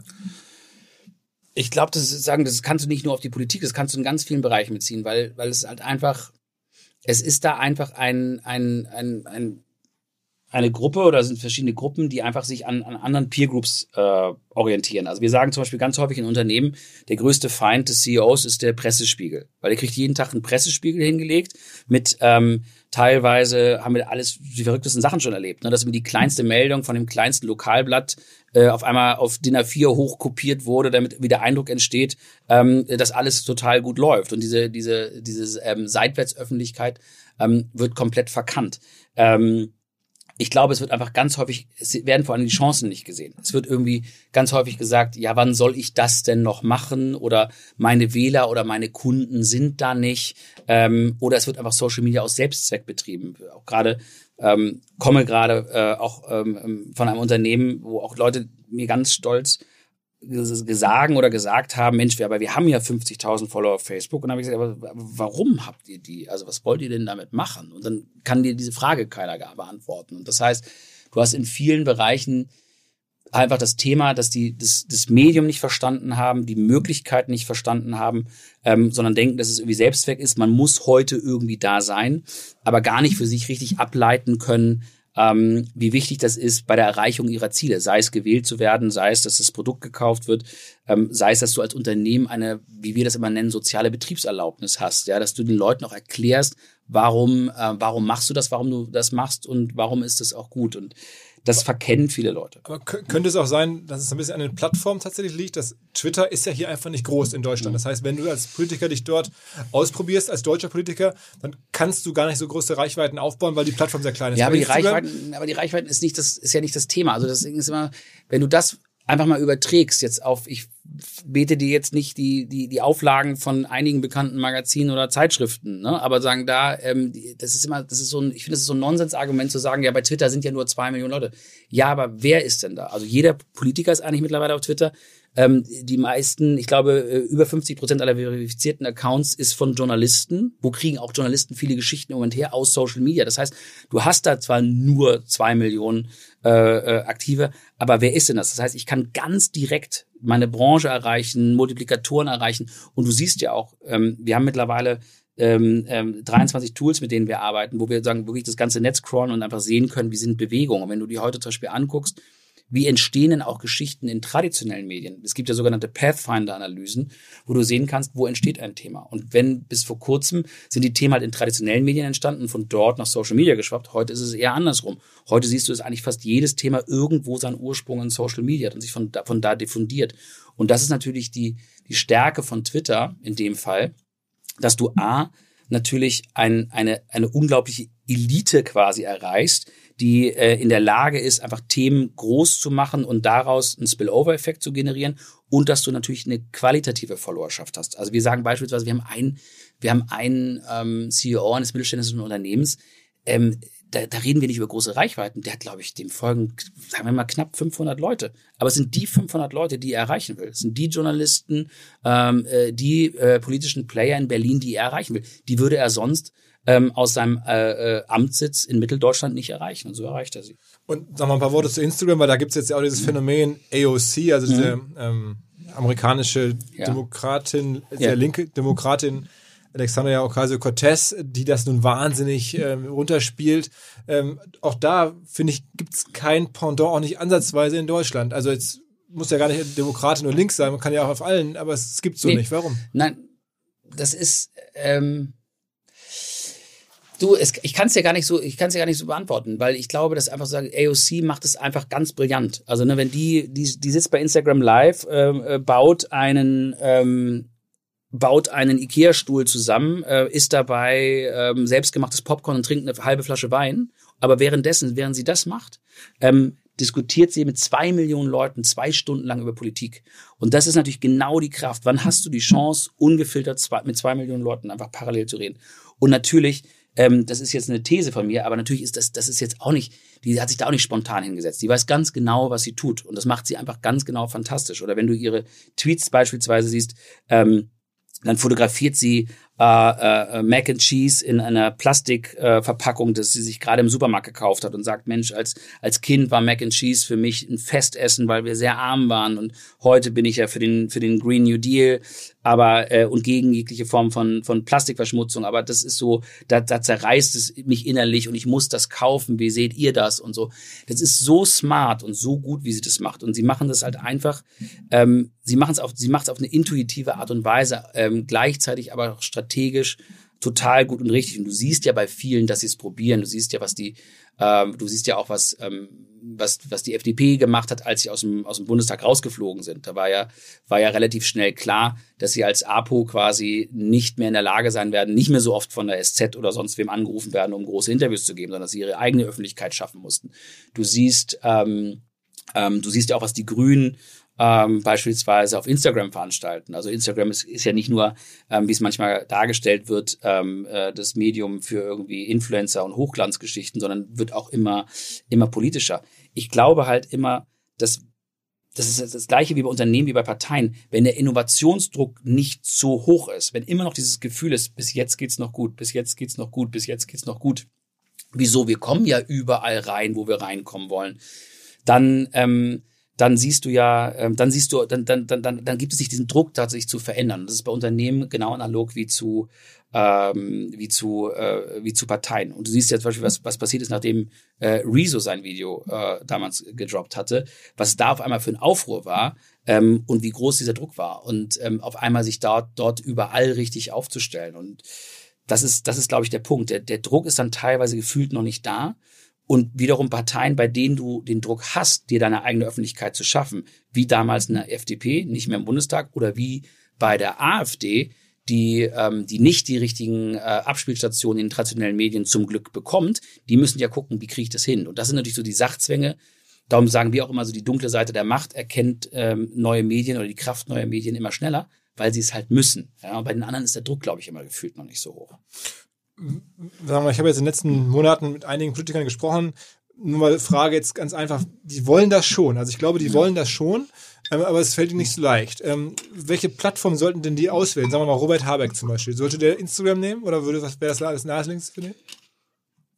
Also erstmal muss man ja gucken, also nochmal, ähm, ja, sie wollen's, aber die Frage ist, willst du es richtig? Also es gibt ja viele Wahrheiten über Social Media, aber einige sind unumstößlich. Und zwar, dass Social Media social ist. Das heißt, ich muss in den Dialog gehen. Das heißt, für ganz viele ist es erstmal auch mal ein Problem, wirklich ähm, zu sagen, ich gehe hier in den Dialog. Also wenn ich nur sende, ne? wenn ich nur sage, äh, liebe Grüße vom Wahlkampfstand in Celle, äh, toll hier, danke, ähm, das interessiert halt keinen. Und zwar zu Recht. Und es interessiert auch keinen, wenn ich drei Monate vor einer Wahl anfange und am Wahlabend um 18 Uhr eigentlich alles einstelle ich muss halt, wie, wie es eine, eine Frau Cortez macht, ich muss halt bereit sein, einen Dialog zu führen und ich muss mich auf dieses Medium einlassen. Und wenn du, ich rede jetzt immer nicht inhaltlich, sondern nur systemisch.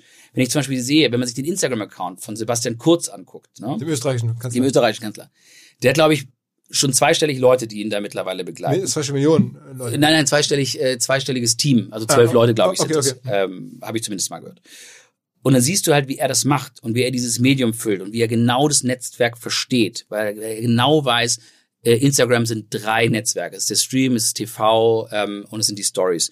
Und er genau dieses Medium richtig bespielt und so im Subtext den Leuten natürlich auch zeigt, wie modern er ist, ähm, Hintergrund, ähm, Hintergrundinformationen, äh, Backstage-Aufnahmen und so weiter und so fort zeigt. Weißt du, wenn du im Flughafen sitzt, geht ja im Moment nicht mehr, aber wenn du im Flughafen sitzt und jemand reicht dir irgendwie eine Tageszeitung, von der du noch nie gehört hast und die Typo ist irgendwie verschwommen, die Fotos sind irgendwie krisselig, es ist alles voller Rechtschreibfehler, dann würdest du auch denken, ja, das ist ja irgendwie unseriös hier. Das ist, äh, das, das kann ja, kann der Inhalt ja nicht stimmen.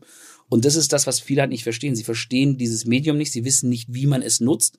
Und aufgrund dessen, dass sie es in der falschen Form da erreichen, ähm, wird der Inhalt gar nicht wahrgenommen. Und viele wollen es halt machen, aber sie gehen es halt nicht konsequent an. Sie machen es dann irgendwie auch unstrategisch, wissen gar nicht im Vornherein, was sind denn meine Ziele eigentlich? Was will ich jetzt hier erreichen? Ähm, und äh, fangen dann an, wie gesagt, auch teilweise nur, wie es halt auch viele Politiker leider machen, nur zu senden, senden, senden, aber nicht in den Dialog zu gehen ähm, und auch nicht zu verstehen, ähm, wozu ich es irgendwie nutzen kann. Entweder um, um anzugreifen oder um, um mich selber zu, äh, äh, zu positionieren, ähm, um Stimmen einfach für die Partei, Partei äh, zu sammeln. Ich glaube, die meisten machen einfach irgendwie so los, ohne sich vornherein im, kleinsten mal Gedanken zu machen, warum. Und das ist, das, da, damit fängt es ehrlich gesagt an. Wenn man mal so ein bisschen versucht, die Relevanz der Plattform dadurch abzuleiten, dass ich dich jetzt frage, was ist denn der Breakdown über alle Aktivitäten, die ihr macht? Auf welchen Plattformen verbringt er wie viel Zeit? Also mhm. was wäre die Plattform, wo er meist jetzt über alle Kunden hinweg drauf arbeitet? Wäre es Instagram oder wäre es, LinkedIn oder? Boah, das ist ehrlich gesagt, ich würde ehrlich gesagt sagen, es ist rein gefühlt, überhaupt nicht faktisch jetzt basiert, aber ich würde wirklich sagen, dass ich das zu ziemlich ähnlichen Teilen äh, zwischen Twitter, LinkedIn und Instagram irgendwie abspielt. Wir machen natürlich auch, äh, wir machen, wir machen viel TikTok, wir gehen auch auf, sagen, auf, auf kleineren Netzwerken wie, wie Jodel und Co. Ähm, ah, Facebook ist Facebook auch, klar. Aber weniger. Äh, Jein, es ist halt sozusagen immer die Frage, auch hier doch mal was. Also es wird immer so, es gibt ja auch immer über, über, über Social Media immer auch so ganz unfundiertes Halbwissen. Ne? Also so, Facebook ist vorbei, die ganzen Jungen sind nicht mehr da. Die Frage ist auch hier, wie nutze ich es? Ne? Also in, ja, es stimmt, aber ich glaube, du hast im Moment trotzdem immer noch jeden Tag äh, 23 äh, Millionen Daily Active User Deutsch in Deutschland auf Facebook ähm, und du hast, glaube ich, 34 Millionen im, im äh, im Monat, ja. Und es wird halt anders genutzt. Das glaube ich, es wird nicht mehr genutzt zur direkten Kommunikation. Das ist dann eher äh, äh logischerweise WhatsApp. Ähm, und es wird auch nicht mehr genutzt, um private Themen oder Fotos zu teilen. Es wird jetzt tendenziell eher genutzt wie so eine Tageszeitung. Ja? Ich gucke da rein, ähm, sehe irgendwelche welche Medienartikel geteilt worden sind, ähm, folge bestimmten Marken, auch ganz spannend sozusagen, was sich teilweise in geschlossenen oder in Facebook-Gruppen ähm, wiederum abspielt. Es gibt immer noch die Möglichkeit, ganz spannende Gruppen von Leuten, die für bestimmte Personen und auch für bestimmte ähm, äh, für bestimmte äh, Produkte oder Kunden äh, spannend sind, natürlich über Facebook zu erreichen. Ganz, ganz klar. Also auch, auch ich, also Politik ähm, ist natürlich auch etwas, was sich ganz klar auf Facebook äh, ähm, äh, abspielt, weil ähm, es wird ja zum Glück nicht nur ähm, in Großstädten gewählt, sondern auch im, im ländlichen Bereich. Ähm, und da ist natürlich Facebook immer noch und auch gerade bei einem bei einem etwas älteren Publikum natürlich immer noch das, das, das Netzwerk Nummer eins. Spürst du das generell? Viel Kommunikation verschwindet von den Plattformen, in die man so eben reinkommt? Also, mhm. du hast gerade schon WhatsApp gesagt. Instagram Message, Messages ist ja auch sowas, also Messaging mhm. dort. Ähm, Telegram natürlich. Mhm. Ist das jetzt äh, ein Trend? Ich würde sagen, ja, aber mhm. macht ja nicht eure, auch eure Arbeit möglicherweise schwerer, dass jetzt auf einmal diese sozialen Netzwerke gar nicht mehr da sind, sondern sind einfach nur noch irgendwelche Gruppen, in denen man kommuniziert und da kommt keiner mehr rein?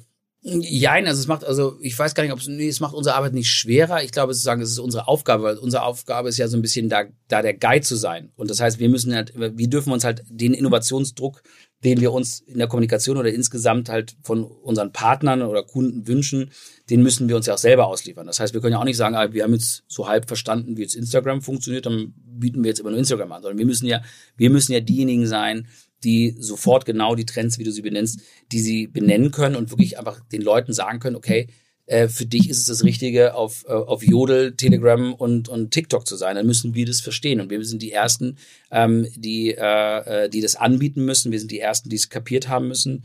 Ähm, und wir müssen die Ersten sein, die genau die Leute halt finden, ähm, die für unsere, für unsere Kunden relevant sind, ihnen sagen, wo sie sind und ihnen, ihnen, ihnen, ihnen aufzeigen, wie sie die mit welchen Inhalten erreichen. Ne? Das heißt, es macht es gar nicht, es macht es gar nicht nur schwerer. Ich sehe, versuche ja immer sozusagen sowas als Chance zu sehen. Ähm, genauso gut kannst du ja sagen, naja, wenn alles gleich bleiben würde, dann kannst du auch, kann ja auch irgendwann jedes Unternehmen gesagt haben, ja, jetzt habe ich aber meine eigene äh, aber es ist, schon so, es ist schon so, dass viele in so, in so Direct ähm, Messaging-Plattformen mhm. rüberrutschen, ne? Ja, also wie, wie, du siehst ja, wie, wie schnell sich das ändert. Also du musst dir ja nur mal die, die Geschichte von, ich meine, du siehst ja, wie, wie wichtig mal MySpace war und wo es jetzt ist. Du siehst ja auch, du kennst ja die Geschichte von Snapchat. Also Snapchat war ja mal ein Tool, das äh, eigentlich entwickelt worden ist zum sogenannten Sexting, damit du dir Nacktfotos schicken konntest, die sich dann gleich ähm, äh, gleich wieder löschen. Ähm, äh, und irgendwann ist es adaptiert worden als, als einfach Kommunikationsplattform, weil ich glaube, gerade bei Jüngeren ähm, ist eine, eine These von mir, dass natürlich dieses damals dieses Einstellen auf ähm, auf, auf Instagram natürlich einen unheimlich sozialen Druck ausgelöst hat, ja. Und dann konnte ich aber auf einmal über Snapchat auch Fotos äh, und, und so kommunizieren, aber die Fotos waren halt nicht für die Ewigkeit und ich musste nicht die ganze Zeit ängstlich drauf gucken, ob es auch genügend ähm, Leute leiten, äh, liken. Jetzt, ähm, äh, jetzt hat Instagram äh, die Stories und die, die Snaps imitiert und hat wieder, wieder einen Wechsel ähm, äh, da, da, da vollzogen. Aber ja, stimme ich dir total überein. Man muss gucken, wo, wohin der Trend geht, weil im Moment sind ja die bekanntesten Leute auf Telegram in Deutschland, glaube ich, Attila Hildmann und Michael Wendler. Ähm, und ob das jetzt die besten Role Models ist und ob es das beste Umfeld ist für Marken dort zu sein. Aber für eine politische Kommunikation ähm, für oder zumindest zu wissen, was da vor sich geht, ja, das zu monitoren, zu sehen, was da ist, ist natürlich unglaublich wichtig. Aber ja, da gibt es auch sozusagen Rückzug, was die Kommunikation angeht, ins, ins Private. Und, und, erwartest du, dass es noch viele neue Plattformen überhaupt gibt in Zukunft? Jetzt, TikTok kommt da hm. in den USA, wenn man sich das anschaut, da ganz erstaunt war ich jetzt äh, diesen Mike Tyson Kampf, den hat hm. auf einmal ähm, Triller bezahlt, also eine ganz neue Plattform, die man hm. gar nicht so richtig kannte, die auf einmal so teure Boxkämpfe sich leistet, mhm. die Rechte daran. Ähm, dann gibt es dieses Parler oder mhm. Palais oder wie immer, ne, wo jetzt äh, die, die mhm. ganzen Rechten unterwegs sind scheinbar, weil sie bei Twitter ja alle gesperrt werden. Ähm, kommt sowas auch hier? Finde ich immer so sagen, so schwer, immer so, so, ich, ich glaube auf jeden Fall sagen, das, das, das Ende der Fahnensteiger ist halt nicht erreicht. Ne? Und die Frage ist, was wir im Moment sehen, ist ja, witzigerweise, dass in der Sekunde, wo etwas Neues, wo etwas Neues passiert, wo etwas Neues aufkommt, ähm, ja eigentlich sozusagen die Taktik der großen, äh, der großen Netzwerke eigentlich immer war, ähm, ich, äh, ich, ich, ich kaufe es und wenn sie es nicht verkaufen wollen, programmiere ich es nach. Jetzt haben wir ja sozusagen diesen Trend gerade, dass jetzt gerade ähm, auch gerade jetzt auch getriggert durch die US-Wahl, du natürlich schon siehst, dass, ähm, dass, dass jetzt viele vor allen Dingen von, von, von den Rechten natürlich in andere Netzwerke abwandern, weil sie sagen, ihre Freedom of Speech wird da irgendwie beschnitten. Ich glaube auf jeden Fall, dass es da, dass es, dass es, dass die, dass die Messe da nicht gelesen ist. Ich kann jetzt nicht sagen, was es ist, aber ich glaube sagen, dass dieser, dass diese, diese, diese Ambivalenz oder diese Zweiteilung in was was, was kommuniziere ich öffentlich ne, und auf den, den, den weißen Plattformen und was findet sozusagen im, im Dunklen an, an direkter Kommunikation statt, dass sich das auf jeden Fall ähm, extrem rausdifferenzieren wird. Und natürlich ähm, kann es immer wieder irgendwie einen neuen Player geben, der auf eine Art und Weise da reinkommt ähm, und dafür sorgt, dass, ähm, äh, dass, dass die, die traditionellen Netzwerke massiv verlieren, dass alle halt woanders hinwandern. Im jetzt kommenden Hinweis mal nicht AdTech oder B2B Softwarelösung, sondern mein Kollege Max, der sich mit Gin auskennt und alle unter 18 jetzt bitte weghören, mir berichten wird, warum er Monkey 47 so besonders findet. Max. Ja, Philipp, es steckt direkt im Namen. Das sind die 47 Botanicals, die dem Ganzen einen einzigartigen Geschmack verleihen. Das sind zum Beispiel die Preiselbeeren aus dem Schwarzwald, die ihm auch eine ganz besondere Note geben. Aha. Und was hast du da mitgebracht? Meinen Favoriten, den Monkey 47 Tonic. Super einfach, ein paar Eiswürfel, etwas Monkey 47, das Ganze aufgefüllt mit Tonic Water und einer Grapefruit-Zeste obendrauf. Fertig ist der erfrischende Drink. Okay, äh, und das schmeckt dann? Auf jeden Fall. Beim ersten Schluck spürst du direkt die Wacholdernote, frische Zitrusnoten und eine leichte Pfefferschärfe. Für mich ist es genau die Balance dieser Aromen, die den Gin ausmachen. Und gibt es noch was über Monkey 47 als Brand zu sagen? Ich meine, du siehst es ja schon am Apotheker-Design der Flasche. Die Brand ist mit super viel Liebe gestaltet. Vom Etikett bis hin zur Website, die aussieht wie eine alte Zeitung. Da wundert es mich ehrlich gesagt auch nicht, dass Monkey 47 bereits zum achten Mal in Folge als Top Trending Gin Brand ausgezeichnet wurde. Also an alle, probiert Monkey 47 gerne aus, überzeugt euch selber von seiner Qualität, dass das hier, was der Max berichtet, wahr ist. Ich wiederhole nochmal, Monkey 47, Monkey 47 zum Mitschreiben in Bar oder Supermarkt demnächst mal ausprobieren.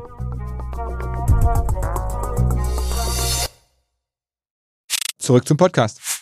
Wie oft im Jahr kommt jetzt schon jemand bei euch vorbei und möchte sich gerne an Story Machine beteiligen oder versucht da irgendwie euch in irgendwie größere Netzwerke reinzuziehen? Es gibt ja nicht so viele unabhängige Agenturen überhaupt in Deutschland in der Größe. Also meinst du, ob jetzt jemand mit einem großen Geldkoffer an der Gartenstraße klingelt? Möglicherweise, ja, möglicherweise. Nee, äh, wir haben, wir haben einfach Du, wir haben damals gegründet und es war, ich kann's, ich, ich bin, ich bin wirklich immer so ein sehr sentimentaler Mensch. Äh, das war, war mir persönlich gar nicht bewusst. Also als ich 40 geworden bin, war ich, war ich ein halbes Jahr nicht quasi aus Frust nicht ansprechbar. Ähm, und jetzt ist es einfach so, dass ich zum Jahresende echt immer nachdenke und vor allen Dingen, wenn sich so unser Jahrestag nähert. Ich kann mir das gar nicht, ich kann mir teilweise meine eigene Naivität gar nicht erklären, äh, wie, wie naiv ich in dieses ganze Projekt reinge, reingestolpert bin, weil ich wirklich ne, ich war beim, beim, beim Stern, das hat großen Spaß gemacht, das hat irgendwie funktioniert und äh, wirklich ein fantastisches Team da gehabt und, und irgendwie trotzdem die Idee gehabt, das zu machen. Wir haben damals gegründet ähm, und damals hatten wir schon Leute, die gesagt haben, ja, wenn ihr das macht, äh, wir steigen damit ein. Und, wir, äh, und ich in meiner äh, grenzenlosen Naivität äh, habe dann sagen, in unseren Disku internen Diskussionen haben wir gesagt, oh nee, das probieren wir erstmal selber ähm, und haben das dann auch irgendwie so gemacht und haben dann sehr schnell einen guten Tritt gefasst, haben sehr schnell ähm, Geschäft akquiriert ähm, und waren eigentlich im ersten Jahr, also von, von, von Tag eins an ähm, schwarz. Ja. Und ihr, ihr verdient jetzt mittlerweile, kann man dann sagen, mehrere Millionen im Jahr da möchte ich wieder weiterhin auf Michael Mons vermeisen. Ich kann, kann gerne im Nachhinein, aber okay, dann, ich kann gerne eine Nummer da lassen, äh, seine Nummer da lassen, kannst du gerne anrufen. Nein, aber wir haben das gemacht und wir gehören bis zum heutigen Tag ähm, uns selber. Und das hat auch, du, das hat auch echt Herausforderungen, aber gleichzeitig ist es schon, ähm, das ist schon ganz tolles Gefühl zu sagen, irgendwie, äh, äh wir, wir, wir laufen selber, wir, wir, wir finanzieren uns da selber, äh, wir, wir machen Gewinn, ähm, und das ist irgendwie unser Unternehmen. Und Aber du bist doch derjenige von den dreien, der am meisten sozusagen da ist. Also Kai und, und Michael machen ja noch andere Sachen, wenn man das so verfolgt. Und ich glaube, es ist nicht unfair zu behaupten, dass du bist sozusagen der Everyday 24-7 Guy und die anderen unterstützen aus der Ferne mit Netzwerk hin und wieder? Oder kann man das, oder ist das ähm, also äh, wäre natürlich das Beste, das jetzt so stehen zu lassen für mich, aber das, ähm, ich äh, antworte jetzt wahrheitsgetreu. Nein, es ist schon, also es war so, dass wir einfach, ähm, dass wir gegründet haben und es war klar, ähm, äh, jeder der beiden hat seine Projekte und für mich ist es Fulltime. So, das war so. Das war auch die, äh, das war auch in den ersten Jahren war es so bisschen wie du beschreibst, aber es war schon so, dass, dass beide schon sehr engagiert sind und waren und auch häufig äh, nicht nur geistig, tolle Kontakte haben, muss auch sagen. Genau, äh, äh, genau, das hat, das hat echt funktioniert. Man muss aber sagen, dass wir ähm, dass das in der Zeit einfach immer größer geworden ist und darum auch sozusagen das Involvement ähm, äh, der beiden anderen da immer jetzt massiv gewachsen ist. Also wenn ich jetzt, ähm, ich glaube schon, dass ähm, dass die Größe, die wir jetzt in, in Jahr drei erreicht haben und auch die, die Komplexität der, der Kunden und der Themen schon so ist, dass die beiden wirklich äh, mittlerweile auch ähm, einen, einen absoluten Großteil ihrer Zeit äh, in Story Machine stecken. Okay. Ja. Aber ich bin sozusagen, ich bin, ich bin trotzdem derjenige, der, ähm, der da sagen körperlich ähm, immer, immer irgendwie anwesend ist und das, äh, und das macht. Okay, aber ich meine, trotzdem muss man sagen, also ihr habt wahrscheinlich sicherlich, äh, unabhängig wie hoch das Ergebnis jetzt auch genau ist, ja. eine Firma aufgebaut, die jetzt mehrere, mehrere Millionen wert sein sollte, auf jeden Fall, gar keine Frage. Ähm, wenn ihr sie dann eines Tages auch nur anteilig äh, verkauft oder da gibt es ja einen großen Appetit dafür. Also ne, Werbeagenturen ja. werden ja gerne mittlerweile irgendwo übernommen und Let's see. Ich, ich, ich, ich habe nur einfach so sagen, wie ich habe gerade gesagt, ich bin ich werde immer zum Jahresende sentimental. Es ist halt echt so, und das ist so, das klingt immer so von, und das soll, ich hoffe, das ist in keinster Weise irgendwie sehr nett, dass, dass, dass du das sagst. Und es soll auch in keinster Weise irgendwo kokett sein. Ich bin einfach wahnsinnig zufrieden mit der Entwicklung und es hat sich keiner von uns ansatzweise so vorgestellt. Was mich aber, ich weiß aber auch wirklich, was da drin steckt. Und ich habe wirklich den, den, den allergrößten, ich kann, und das meine ich wirklich völlig ernst, wenn ich sage, ich bin da naiv reingegangen. Ich habe nicht ansatzweise im Vornherein überblickt, was das für Strapazen mit sich bringt. Und für mich die schlimmste Beleidigung, die glaube ich gar nicht so gemeint ist, aber das Allerschlimmste ist, wenn Leute jetzt zu einem kommen, nachdem man weiß, was man da wirklich für, also ich habe wirklich einfach, ich habe, ich schlafe seit drei Jahren nicht. Und das meine ich jetzt wirklich buchstäblich, ich schlafe seit drei Jahren nicht. Und ähm, wenn dann Leute sagen, ähm, das war ja klar, dass das was wird, wenn ihr dran. Das ist, also wenn man mich richtig beleidigen will, ja, dann sagt man das, weil das ist so, das hätte an so vielen Ecken und Enden auch nicht passen können. Und es hätte an so vielen Ecken auch nicht funktionieren können. Und ähm, es gibt ja nicht so viele Beispiele von Leuten, die jetzt 20 Jahre im Verlag waren oder so, in so ja. Positionen wie jetzt, wie jetzt Kai oder du. Ja. Ähm, ja, und es gönnt einem ja auch nicht jeder. Ne? Also es ist ja auch nicht so, dass man irgendwie als, dass man jetzt irgendwie was macht und dann ähm, alle Leute das irgendwie alles äh, und ist ja auch nicht an jeder Stelle jetzt irgendwie äh, veranstaltungsbeliebteste. Also es ist auch so, da sind ja auch dann, das ist ja, das ist einfach schwer, sowas zu gründen und es ist auch emotional schwer. Du, wenn ich irgendwie, wie gesagt, ich habe ich hab, die, die, die Verabschiedungsparty beim Stern war die netteste, die ich je hatte. Und dann sitzt du aber am äh, äh einen Tag später, ich habe damals zu meiner Frau gesagt, naja, da passiert die ersten drei Monate sowieso gar nichts. Ich bin an einem Freitag rausgegangen, habe am Montag da angefangen, quasi, ähm, das aufzubauen. Und dann ging es zum Glück gleich los, aber trotzdem gab es eine Zeit, ähm, da sitzt du halt nicht mehr in Gruner und Jahr, bei Gruner und Jahr am Baumwall mit irgendwie einem Team von irgendwie 80 Leuten, sondern sitzt alleine in einem Coworking Space am Görlitzer Park, Hauptdrogenumschlagplatz in, äh, in Berlin gefühlt. Der, wir waren die ersten Mieter, das heißt, das Ding war, äh, war komplett leer. Und es soll jetzt auch nicht nach Gründerromantik klingen, aber es, es, es stank nach Fäkalien. es war außer mir, ehrlich gesagt, keiner in diesem riesigen Haus. Äh, und ich hatte das Gefühl, wenn ich Freitag einen Herzinfarkt kriege um 15 Uhr, findet mich bis Montag 12 keiner. so. Und ähm, das war schon echt, das, das war einfach, ich habe nie daran gezweifelt, äh, dass das die richtige Entscheidung das war, aber es war trotzdem extremst hart. Und das ist es bis zum heutigen Tag. Weil so, ähm, ein guter Freund von mir hat mal, auch ein Gründer hat gesagt, the highs are higher, the lows are lower. Und das stimmt halt einfach. Du hast, du bist nicht mehr auf so einer Nulllinie, sondern du bist jeden Tag halt vollends irgendwie dabei. Und alles, was funktioniert, äh, versetzt dich in einen Rausch, aber alles, was nicht funktioniert, zieht dich, also mich zumindest, ähm, knallhart runter. Und darum, wie gesagt, habe ich nur gesagt, wenn man mich richtig beleidigen will, dann muss man sagen, das war ja klar, dass das was wird, weil ich, ich weiß ja sozusagen, was da für, für, für Blutschweiß und äh, Tränen irgendwie reingelaufen sind ähm, und was das für ein täglicher Kampf ist. Ne? Obwohl es einfach so läuft. Wenn jetzt einer zugehört hat und sagt, okay, irgendwie die Jungs will ich auch mal kennenlernen und im Zweifel würde ich die auch gerne äh, sozusagen beauftragen. Mhm. Was muss man denn im Jahr mitbringen, damit ihr loslegt überhaupt? Also was ist sozusagen das niedrigste Jahrespaket, das, das irgendwie Sinn macht für jemanden, der jetzt anfängt? Muss man dann? Oh, ich habe auf die meisten Fragen habe ich immer so eine Standardantwort. Da habe ich jetzt gar keine. Also wir sind, also ich sag nur, wir sind jetzt nicht. Ähm,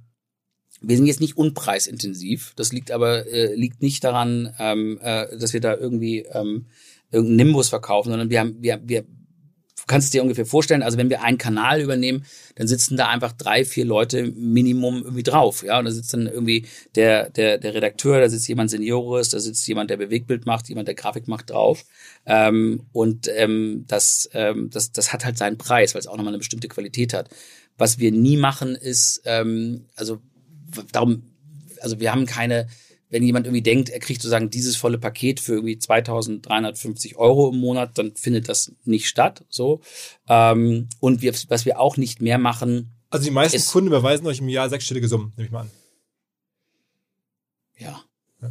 Auch welche siebenstellige? Nein. Nein. Äh, nein, nein, die Frage beantworte ich nicht. okay, okay, nein, okay. also die, ähm, äh, nein, aber das ist, äh, das, das ist immer so ein bisschen, wie da, ich, ich lasse die Nummer von Mickey da und dann äh, könnt ihr das, äh, könnt ihr das nochmal äh, bilateral Den muss ich auch noch einladen. Den muss ich auch noch einladen. Ja, den musst du unbedingt einladen. Der ist äh, sehr lustiger Gesprächspartner. Nein, aber es ist, ähm, es ist einfach so, die Qualität hat da den logischerweise den Preis und wir, wir, wir, wir verkaufen ja auch Social Media als etwas, was man eben nicht nebenbei macht und nicht irgendwer machen kann. Es gibt bei uns auch zum Beispiel nicht den Social Media Redakteur. Ne? Genauso wie es, es gibt auch nicht den Redakteur, also jemand, der gute Radiobeiträge macht, äh, äh kann ja nicht zwangsläufig einen TV-Beitrag schneiden. Und genauso ist es bei uns auch. Das heißt, wir haben ja nicht irgendjemanden, der alles macht, sondern wir haben den Experten für das Netzwerk, für die Unterdifferenzierung in dem Netzwerk und so weiter und so fort. Aber wir haben vor allen Dingen, das, mein, wir, wir handeln auch nicht bei Stundentarifen. Ne? Wir hatten mal so eine wir hatten mal, äh, wir hatten mal, wir pitchen ja nicht, aber wir hatten mal irgendwie einen Kontakt äh, und da musste man sich dann bei so einem elektronischen Tool anmelden. Das war aber, glaube ich, irgendwann mal dafür konzipiert, äh, war irgendwann mal dafür konzipiert, dass man wahrscheinlich irgendwie Werbegeschenke in China irgendwie in so einer äh, Auktion irgendwie kaufen konnte. Und dann sollten wir da unsere äh, Standardpreise für Grafiker und so eintragen. Und da waren auch so fünf andere Agenturen, waren anonymisiert. Man sah aber sozusagen deren Preise und dann hieß es aber so, jetzt geht's los. Und dann sah man so, dass dann der eine den Stundensatz vom Grafiker von 180 Euro auf einmal so auf 177, 80 runtergesetzt hat. Und dann haben wir gesagt, was ist denn das für ein Schwachsinn jetzt? Und haben wir uns gesagt, das machen wir nicht mit. Also ähm, ich glaube einfach sagen, bei uns, ähm, äh, äh, bei uns äh, kauft man äh, nicht ein quasi irgendwie eine Zeit, die jemand da sitzt, sondern einfach eine, eine, eine Expertise. Und ich glaube, die Leute äh, äh, die Leute, die zu uns kommen, wissen das auch, was sie da bekommen und auch ähm, finden den Preis auch vernünftig. Alles klar. Philipp, ähm, vielen, vielen Dank fürs Vorbeikommen, ja. dass du mal ein bisschen erzählt hast, äh, trotz eurer ja. Zurückhaltung. Jetzt musst, jetzt musst, du mir noch so ein Heft signieren, weil du kannst dir gar nicht vorstellen, ich habe ja, ich habe ja, war ja am Kiosk und dann sah ich nur Hamburger Abendblatt Philipp und dachte ich, jetzt ist es endlich soweit. Jetzt, jetzt, ohne mir Bescheid zu sagen, hat das Hamburger Abendblatt ein Heft über, für, über, mich gemacht und meine Mutter ist endlich stolz auf mich und dann habe ich ganz enttäuscht, als ich dein Gesicht da drauf gesehen habe. Aber äh, das, äh, das, das ich muss ich mir den Stapel mit. Ich habe da dann ein paar Stapel. Ja und ich habe äh, und ich habe Raphael Brinkert gerade getroffen, der mir sagte, ich soll dir ausrichten, liebe Grüße und mit Schalke meldet er sich, was das bedeuten soll. Ja, ja, nicht. ja, wir sind ja beide Leidensgenossen. Ähm, beide ja Aber er wird sich auf jeden Fall melden und es klang sehr wichtig. Ja, ja, ja, aber wobei Raphael der ist ja jetzt ja auch in die politische Kommunikation eingestiegen, ne, ja. habe ich mitbekommen. Der ist ja. jetzt in der Agentur. Halte ich äh, auch für eine sehr kluge Entscheidung, also von, von, für die SPD von ne? und für die SPD. Ja, ja, und, äh, sehr, sehr toller Move. Absolut, toller absolut, Typ. To absolut, muss man sagen. Auch, auch jemand, der schon mal hier war, aber ähm, der eigentlich nochmal wiederkommen sollte eigentlich. Ja, aber der ist nicht so lustig.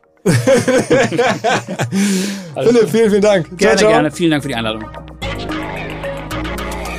Das war der Philipp Jessen. Und jetzt, wie anfangs angekündigt, direkt rüber zur Finance Corner, also unserem Format, wo wir regelmäßig mit dem Stammgast der Finance Corner, mit dem Erik Potzowait sprechen über die Lage an den Weltbörsen, insbesondere natürlich mit Blick auf digitale Firmen. Der Erik kennt sich da extrem gut aus, war vorher Investmentbanker und ist jetzt selber Gründer eines Fintechs von Scalable Capital, ähm, also hat ein sehr, sehr gutes Auge. Ähm, Erik, erstmal moin. Ja, moin Philipp. Die Finance Corner. Risikohinweis. Die Inhalte dienen ausschließlich der allgemeinen Information und sind zum einen ohne Gewähr und zum anderen keine Empfehlung zum Kauf oder Verkauf bestimmter Finanzinstrumente. Es handelt sich hier nicht um Anlageberatung. Ihr entscheidet selber, was ihr macht. Ähm, wie waren denn die letzten Wochen an den Weltmärkten? Der November war ein absoluter Kracher. Ähm, einer der besten Monate überhaupt an der Börse. Ähm, in den USA war es der beste Monat von der Rendite her in den letzten 30 Jahren, auch mit den höchsten absoluten Geldzuflüssen in den Aktienmarkt. Also wirklich ähm, absoluter Wahnsinn. Durch was war das getrieben? Einmal wurde sozusagen die äh, Unsicherheit um das Wahlergebnis wurde Anfang November aufgelöst und noch was viel mehr getrieben hat, war die äh, ja die Bekanntgabe, dass ein Impfstoff äh, entwickelt wurde und im, im nächsten Jahr kommen soll. Das hat alles nach oben getrieben.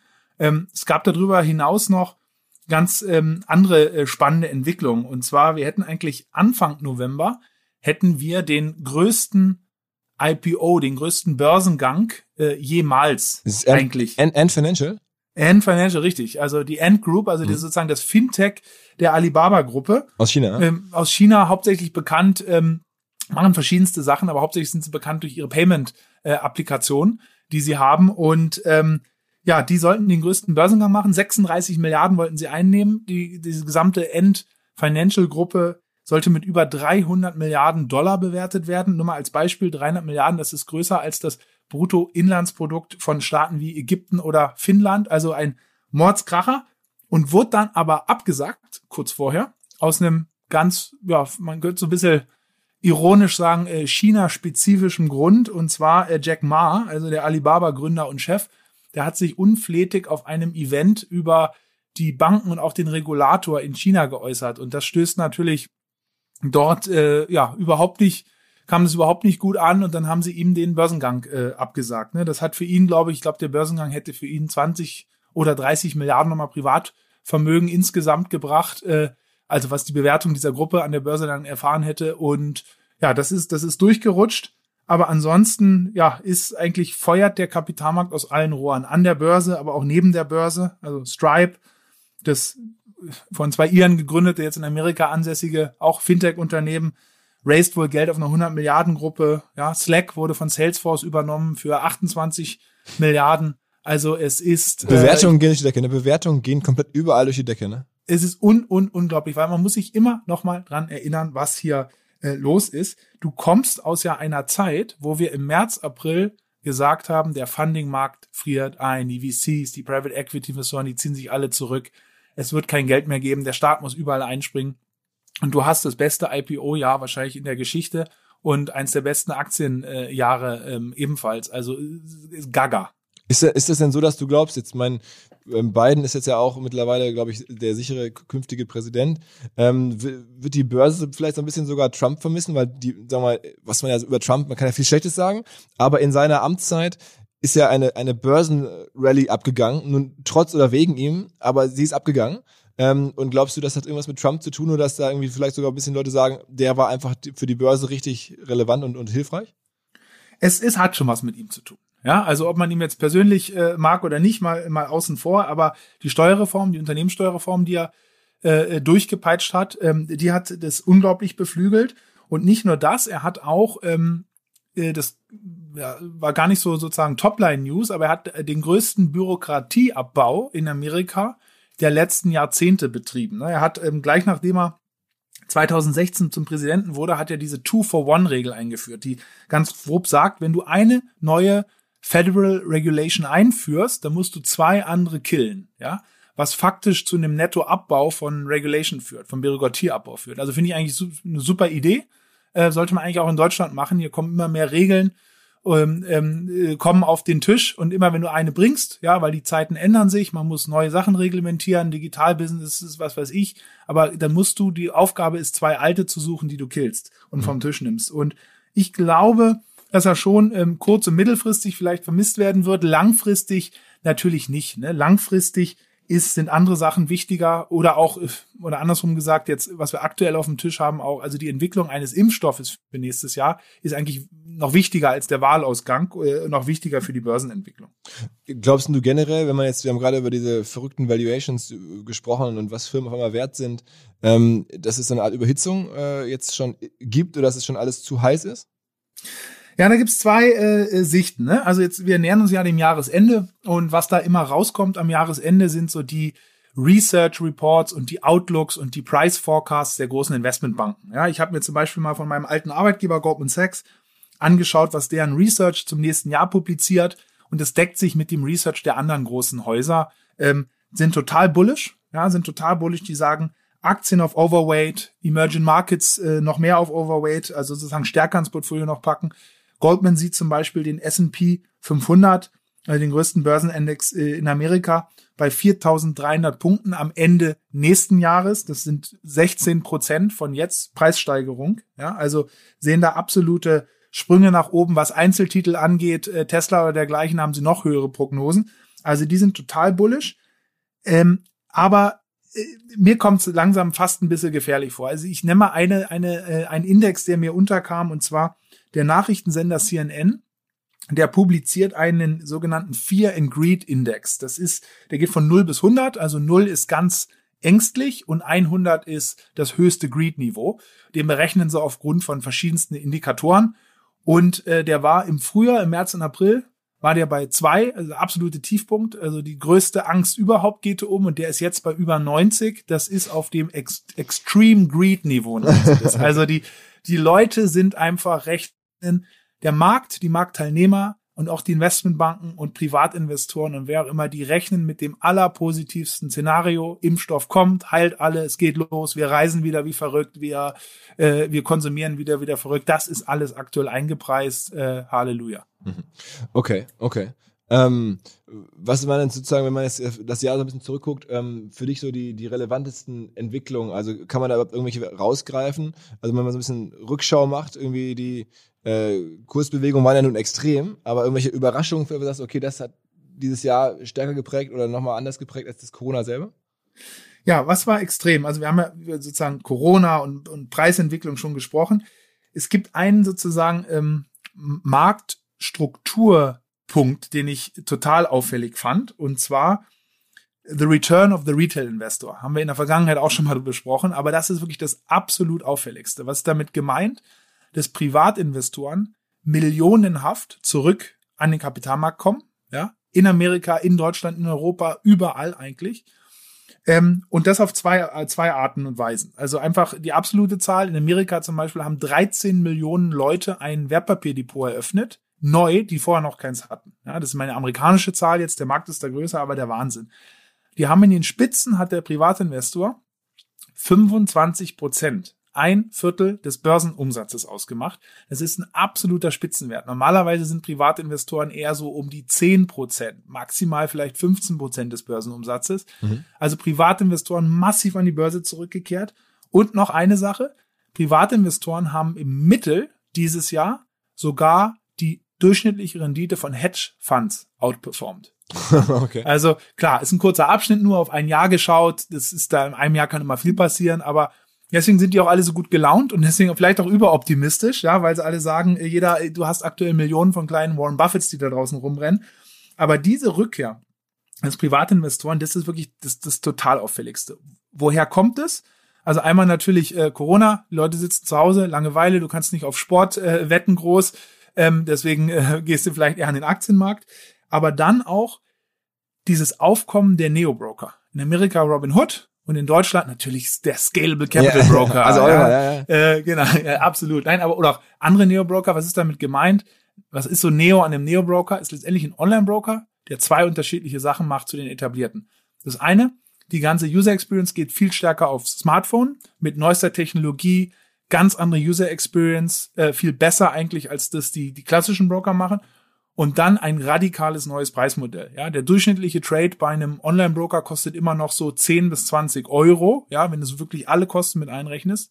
Und bei diesen Neo-Brokern, bei uns zum Beispiel, kostet dich entweder ein Trade 99 Cent oder das andere Preismodell, du zahlst 92 im Monat, also eine, eine Grundgebühr pro Monat und alle Trades, alle Sparpläne, Aktien, ETFs, was immer du auch möchtest, ist in diesen drei Euro nicht pro Trade, sondern pro Monat drin. Und das ist einfach so ein krasser Preisdrop, ja, über 90 Prozent gegenüber, was der klassische Markt hier bildet. Das sozusagen ist so viel einfacher und so viel günstiger also ist am Ende ist Privatinvestor. Der, der Preis, der, der, Preis, den diese Neo-Broker ähm, sozusagen an den die anbieten, der zieht wirklich Leute in den Markt. Wenn man sich ja immer fragt, so was, was treibt jetzt Menschen, was, was verändert die Gesellschaft irgendwo ein Stück weit? Und am Ende ist es dann doch wirklich ganz simpel der Preis, dass man jetzt sozusagen so viel günstiger an der Börse mitspielen kann am Ende. Es ist Preis und auch die User Experience. Das hört sich immer so ein bisschen schwammig an, weil so, ach, bloß weil es ein bisschen schöner ist, ist doch, ich, es ist wirklich, glaube ich, beides. Also man muss ja sagen, es ist auch einfach super einfach geworden, sich generell anzumelden. Ne? Total, also, total. Bankkonto eröffnen ist jetzt sozusagen innerhalb von einem Tag oder, oder ein paar Stunden möglich äh, bei euch ähm, oder generell in diesem ganzen Bereich. Und das hat es früher so nicht gegeben. Da musste man zur Bank gehen, dann wurde das dauerte das, bis man das dann irgendwie informiert wurde, dass jetzt das Konto offen ist und so. Also das ist ja schon krass. Also wenn du sagst, okay, jetzt will ich auch mitspielen, dann kannst du dich da irgendwie äh, die App runterladen und dann musst du kurz da irgendwie mit Video und einmal dein, dein, dein, dein Perso, Perso zeigen und dann bist du drin, so ungefähr. Ja, du hast in ein paar Minuten oder 10, 15 Minuten hast das Depot auf und klar, du musst noch Geld einzahlen und dann auch das Trading ist total einfach und also, um ein bisschen rauszuzoomen, ich glaube immer, ne, es gibt ein Erfolgsrezept, wie du in jedem Business der Welt erfolgreich sein kannst und das hört sich einfach an, ist aber sehr sch schwer dann umzusetzen und zwar mach es günstiger und besser. Ne? Und das hört sich total wie eine Plattitüde an, aber so ist es letztendlich. Wenn du Sachen günstiger und besser machst, ne? Ähm, also ich nenne immer wieder das Beispiel, Uber beispielsweise, ne? Dich von A nach B für Geld zu fahren, ist die Business-Idee ist ja nicht neu. Das gab's immer schon, ne? Früher mit einer Kutsche, dann mit einem Taxi, ja. Aber die haben halt, die haben es günstiger und besser gemacht.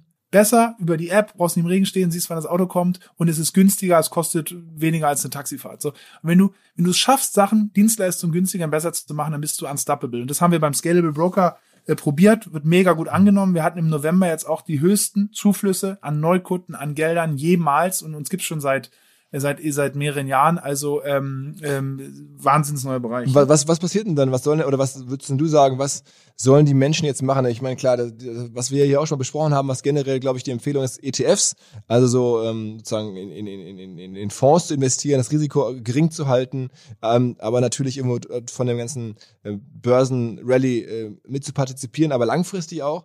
Ähm, aber jetzt mal davon abgesehen, was machen die Leute?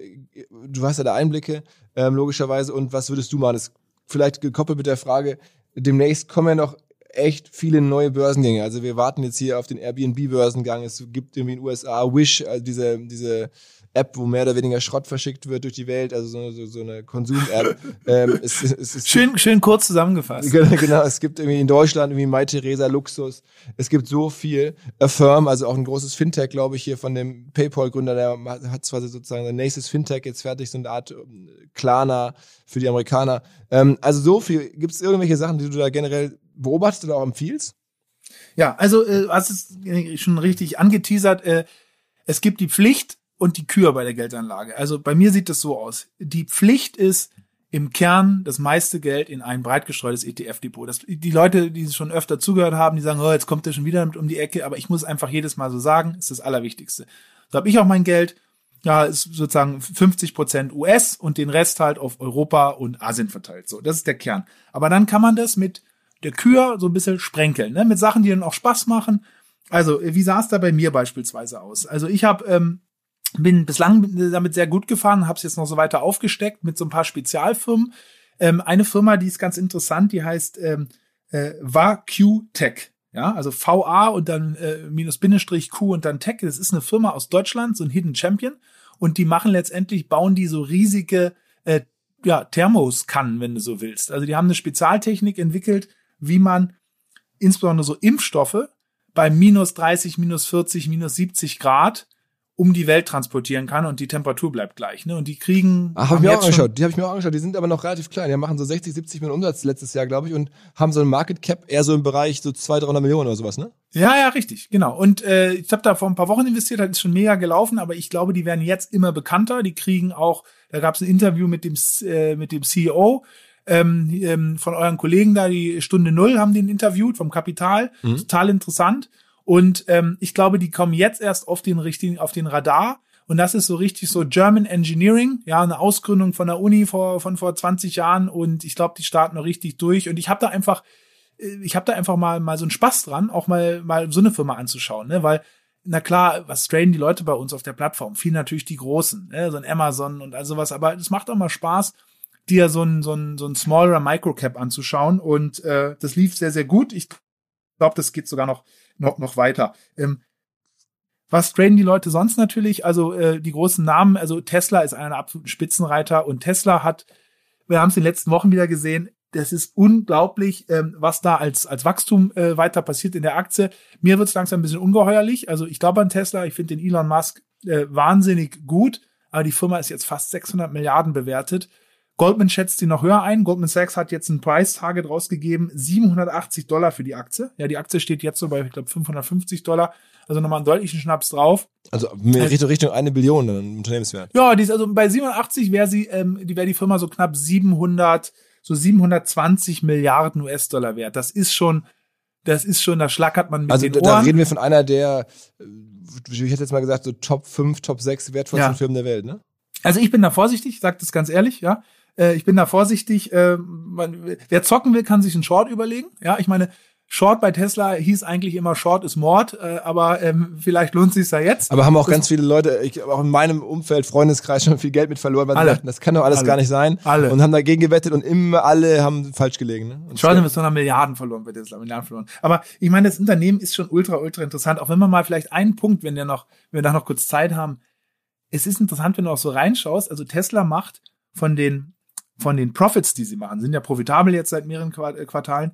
Ein signifikanter Teil, so, so mehr als 30 Prozent, kommt gar nicht vom Autobau, sondern kommt eigentlich von einem Randprodukt und zwar du kriegst als Autobauer kriegst du so so CO2-Zertifikate, Mhm. ja. Und wenn du gut haut, haushaltst und deine Autos wenig CO2 rauspulvern, dann verbrauchst du die nicht alle, dann kannst du die verkaufen. Jetzt ist Tesla ein Elektrohersteller und deswegen die haben gar kein CO2, Zero Emissions. Das heißt, die können ihre vollen CO2-Zertifikate verkaufen und machen damit Hund pro Quartal hunderte Millionen kriegen sie sozusagen. Weil sie andere. Autobauer verkaufen. Ne? andere Autobauer müssen Das, kaufen. äh, General man, Motors. Muss ja. man eigentlich sagen, das ist ja eine totale ja, Absonderlichkeit und, und irgendwie hat das mit dem Geschäftsmodell nichts zu tun. Das ist so ein bisschen auch so Regulierungslücke, vielleicht, dass ein Elektrobauer halt auch solche Zertifikate. Regulatorische Arbitrage, richtig. ja, richtig. aber ja. Wahnsinn, war also Und das macht 30 Prozent, weil du halt, wie verkaufen die und sie haben ja gar keine Kosten dagegen, gegen, gegenüber diesem Herstellung dieses Zertifikats sozusagen. Und deswegen rutscht es total als, als Net Profit eigentlich durch und äh, ist ein Riesengeschäft für die. Milliarden oder ich glaube so anderthalb Milliarden werden die dieses Jahr durch den Verkauf von CO2-Emissionszertifikaten verdienen. Wahnsinn, Wahnsinn. Ja. Sag mal, ähm, wenn du solche Studien von Goldman Sachs oder so zitierst, generell, wenn du dich so ein bisschen informierst, wo guckst du dich um, wo kommt deine Information so her?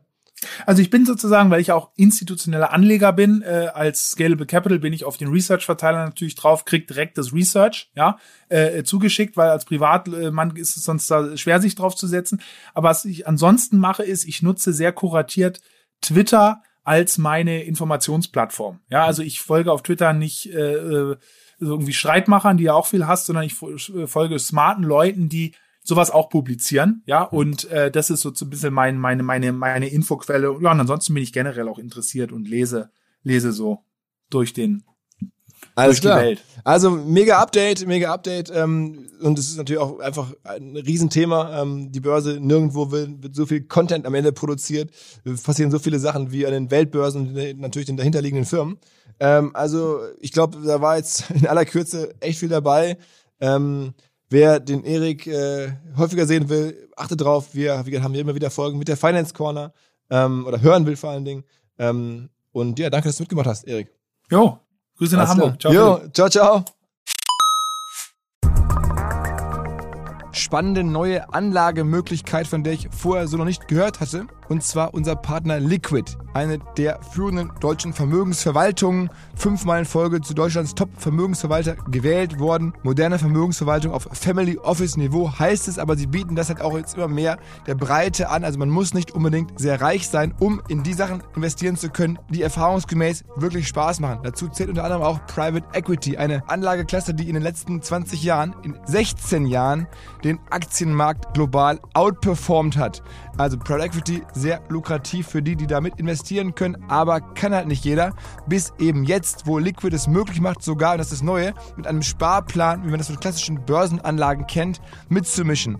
Also neues Produkt, das heißt Liquid Private Equity Next. Und da kann man, wenn man sich auf 10.000 Euro festlegt und jeden Monat etwas bereit ist zu sparen, einsteigen und dann von den Renditen von Private Equity mit profitieren. Wer darüber mehr wissen möchte, natürlich alle Infos wie immer in den Show Notes oder unter liquid.de slash omr. Also liquid.de slash omr. Da könnt ihr rausfinden, ob das für euch passt und ihr bekommt mit dem Code OMR 2024 OMR 2024 bis Ende Juni diesen Jahres 200 Euro Willkommensbonus und eure Zeichnungsgebühr in Höhe von 1% des Gesamtinvestments entfällt. Zurück zum Podcast. Dieser Podcast wird produziert von Podstars bei OMR.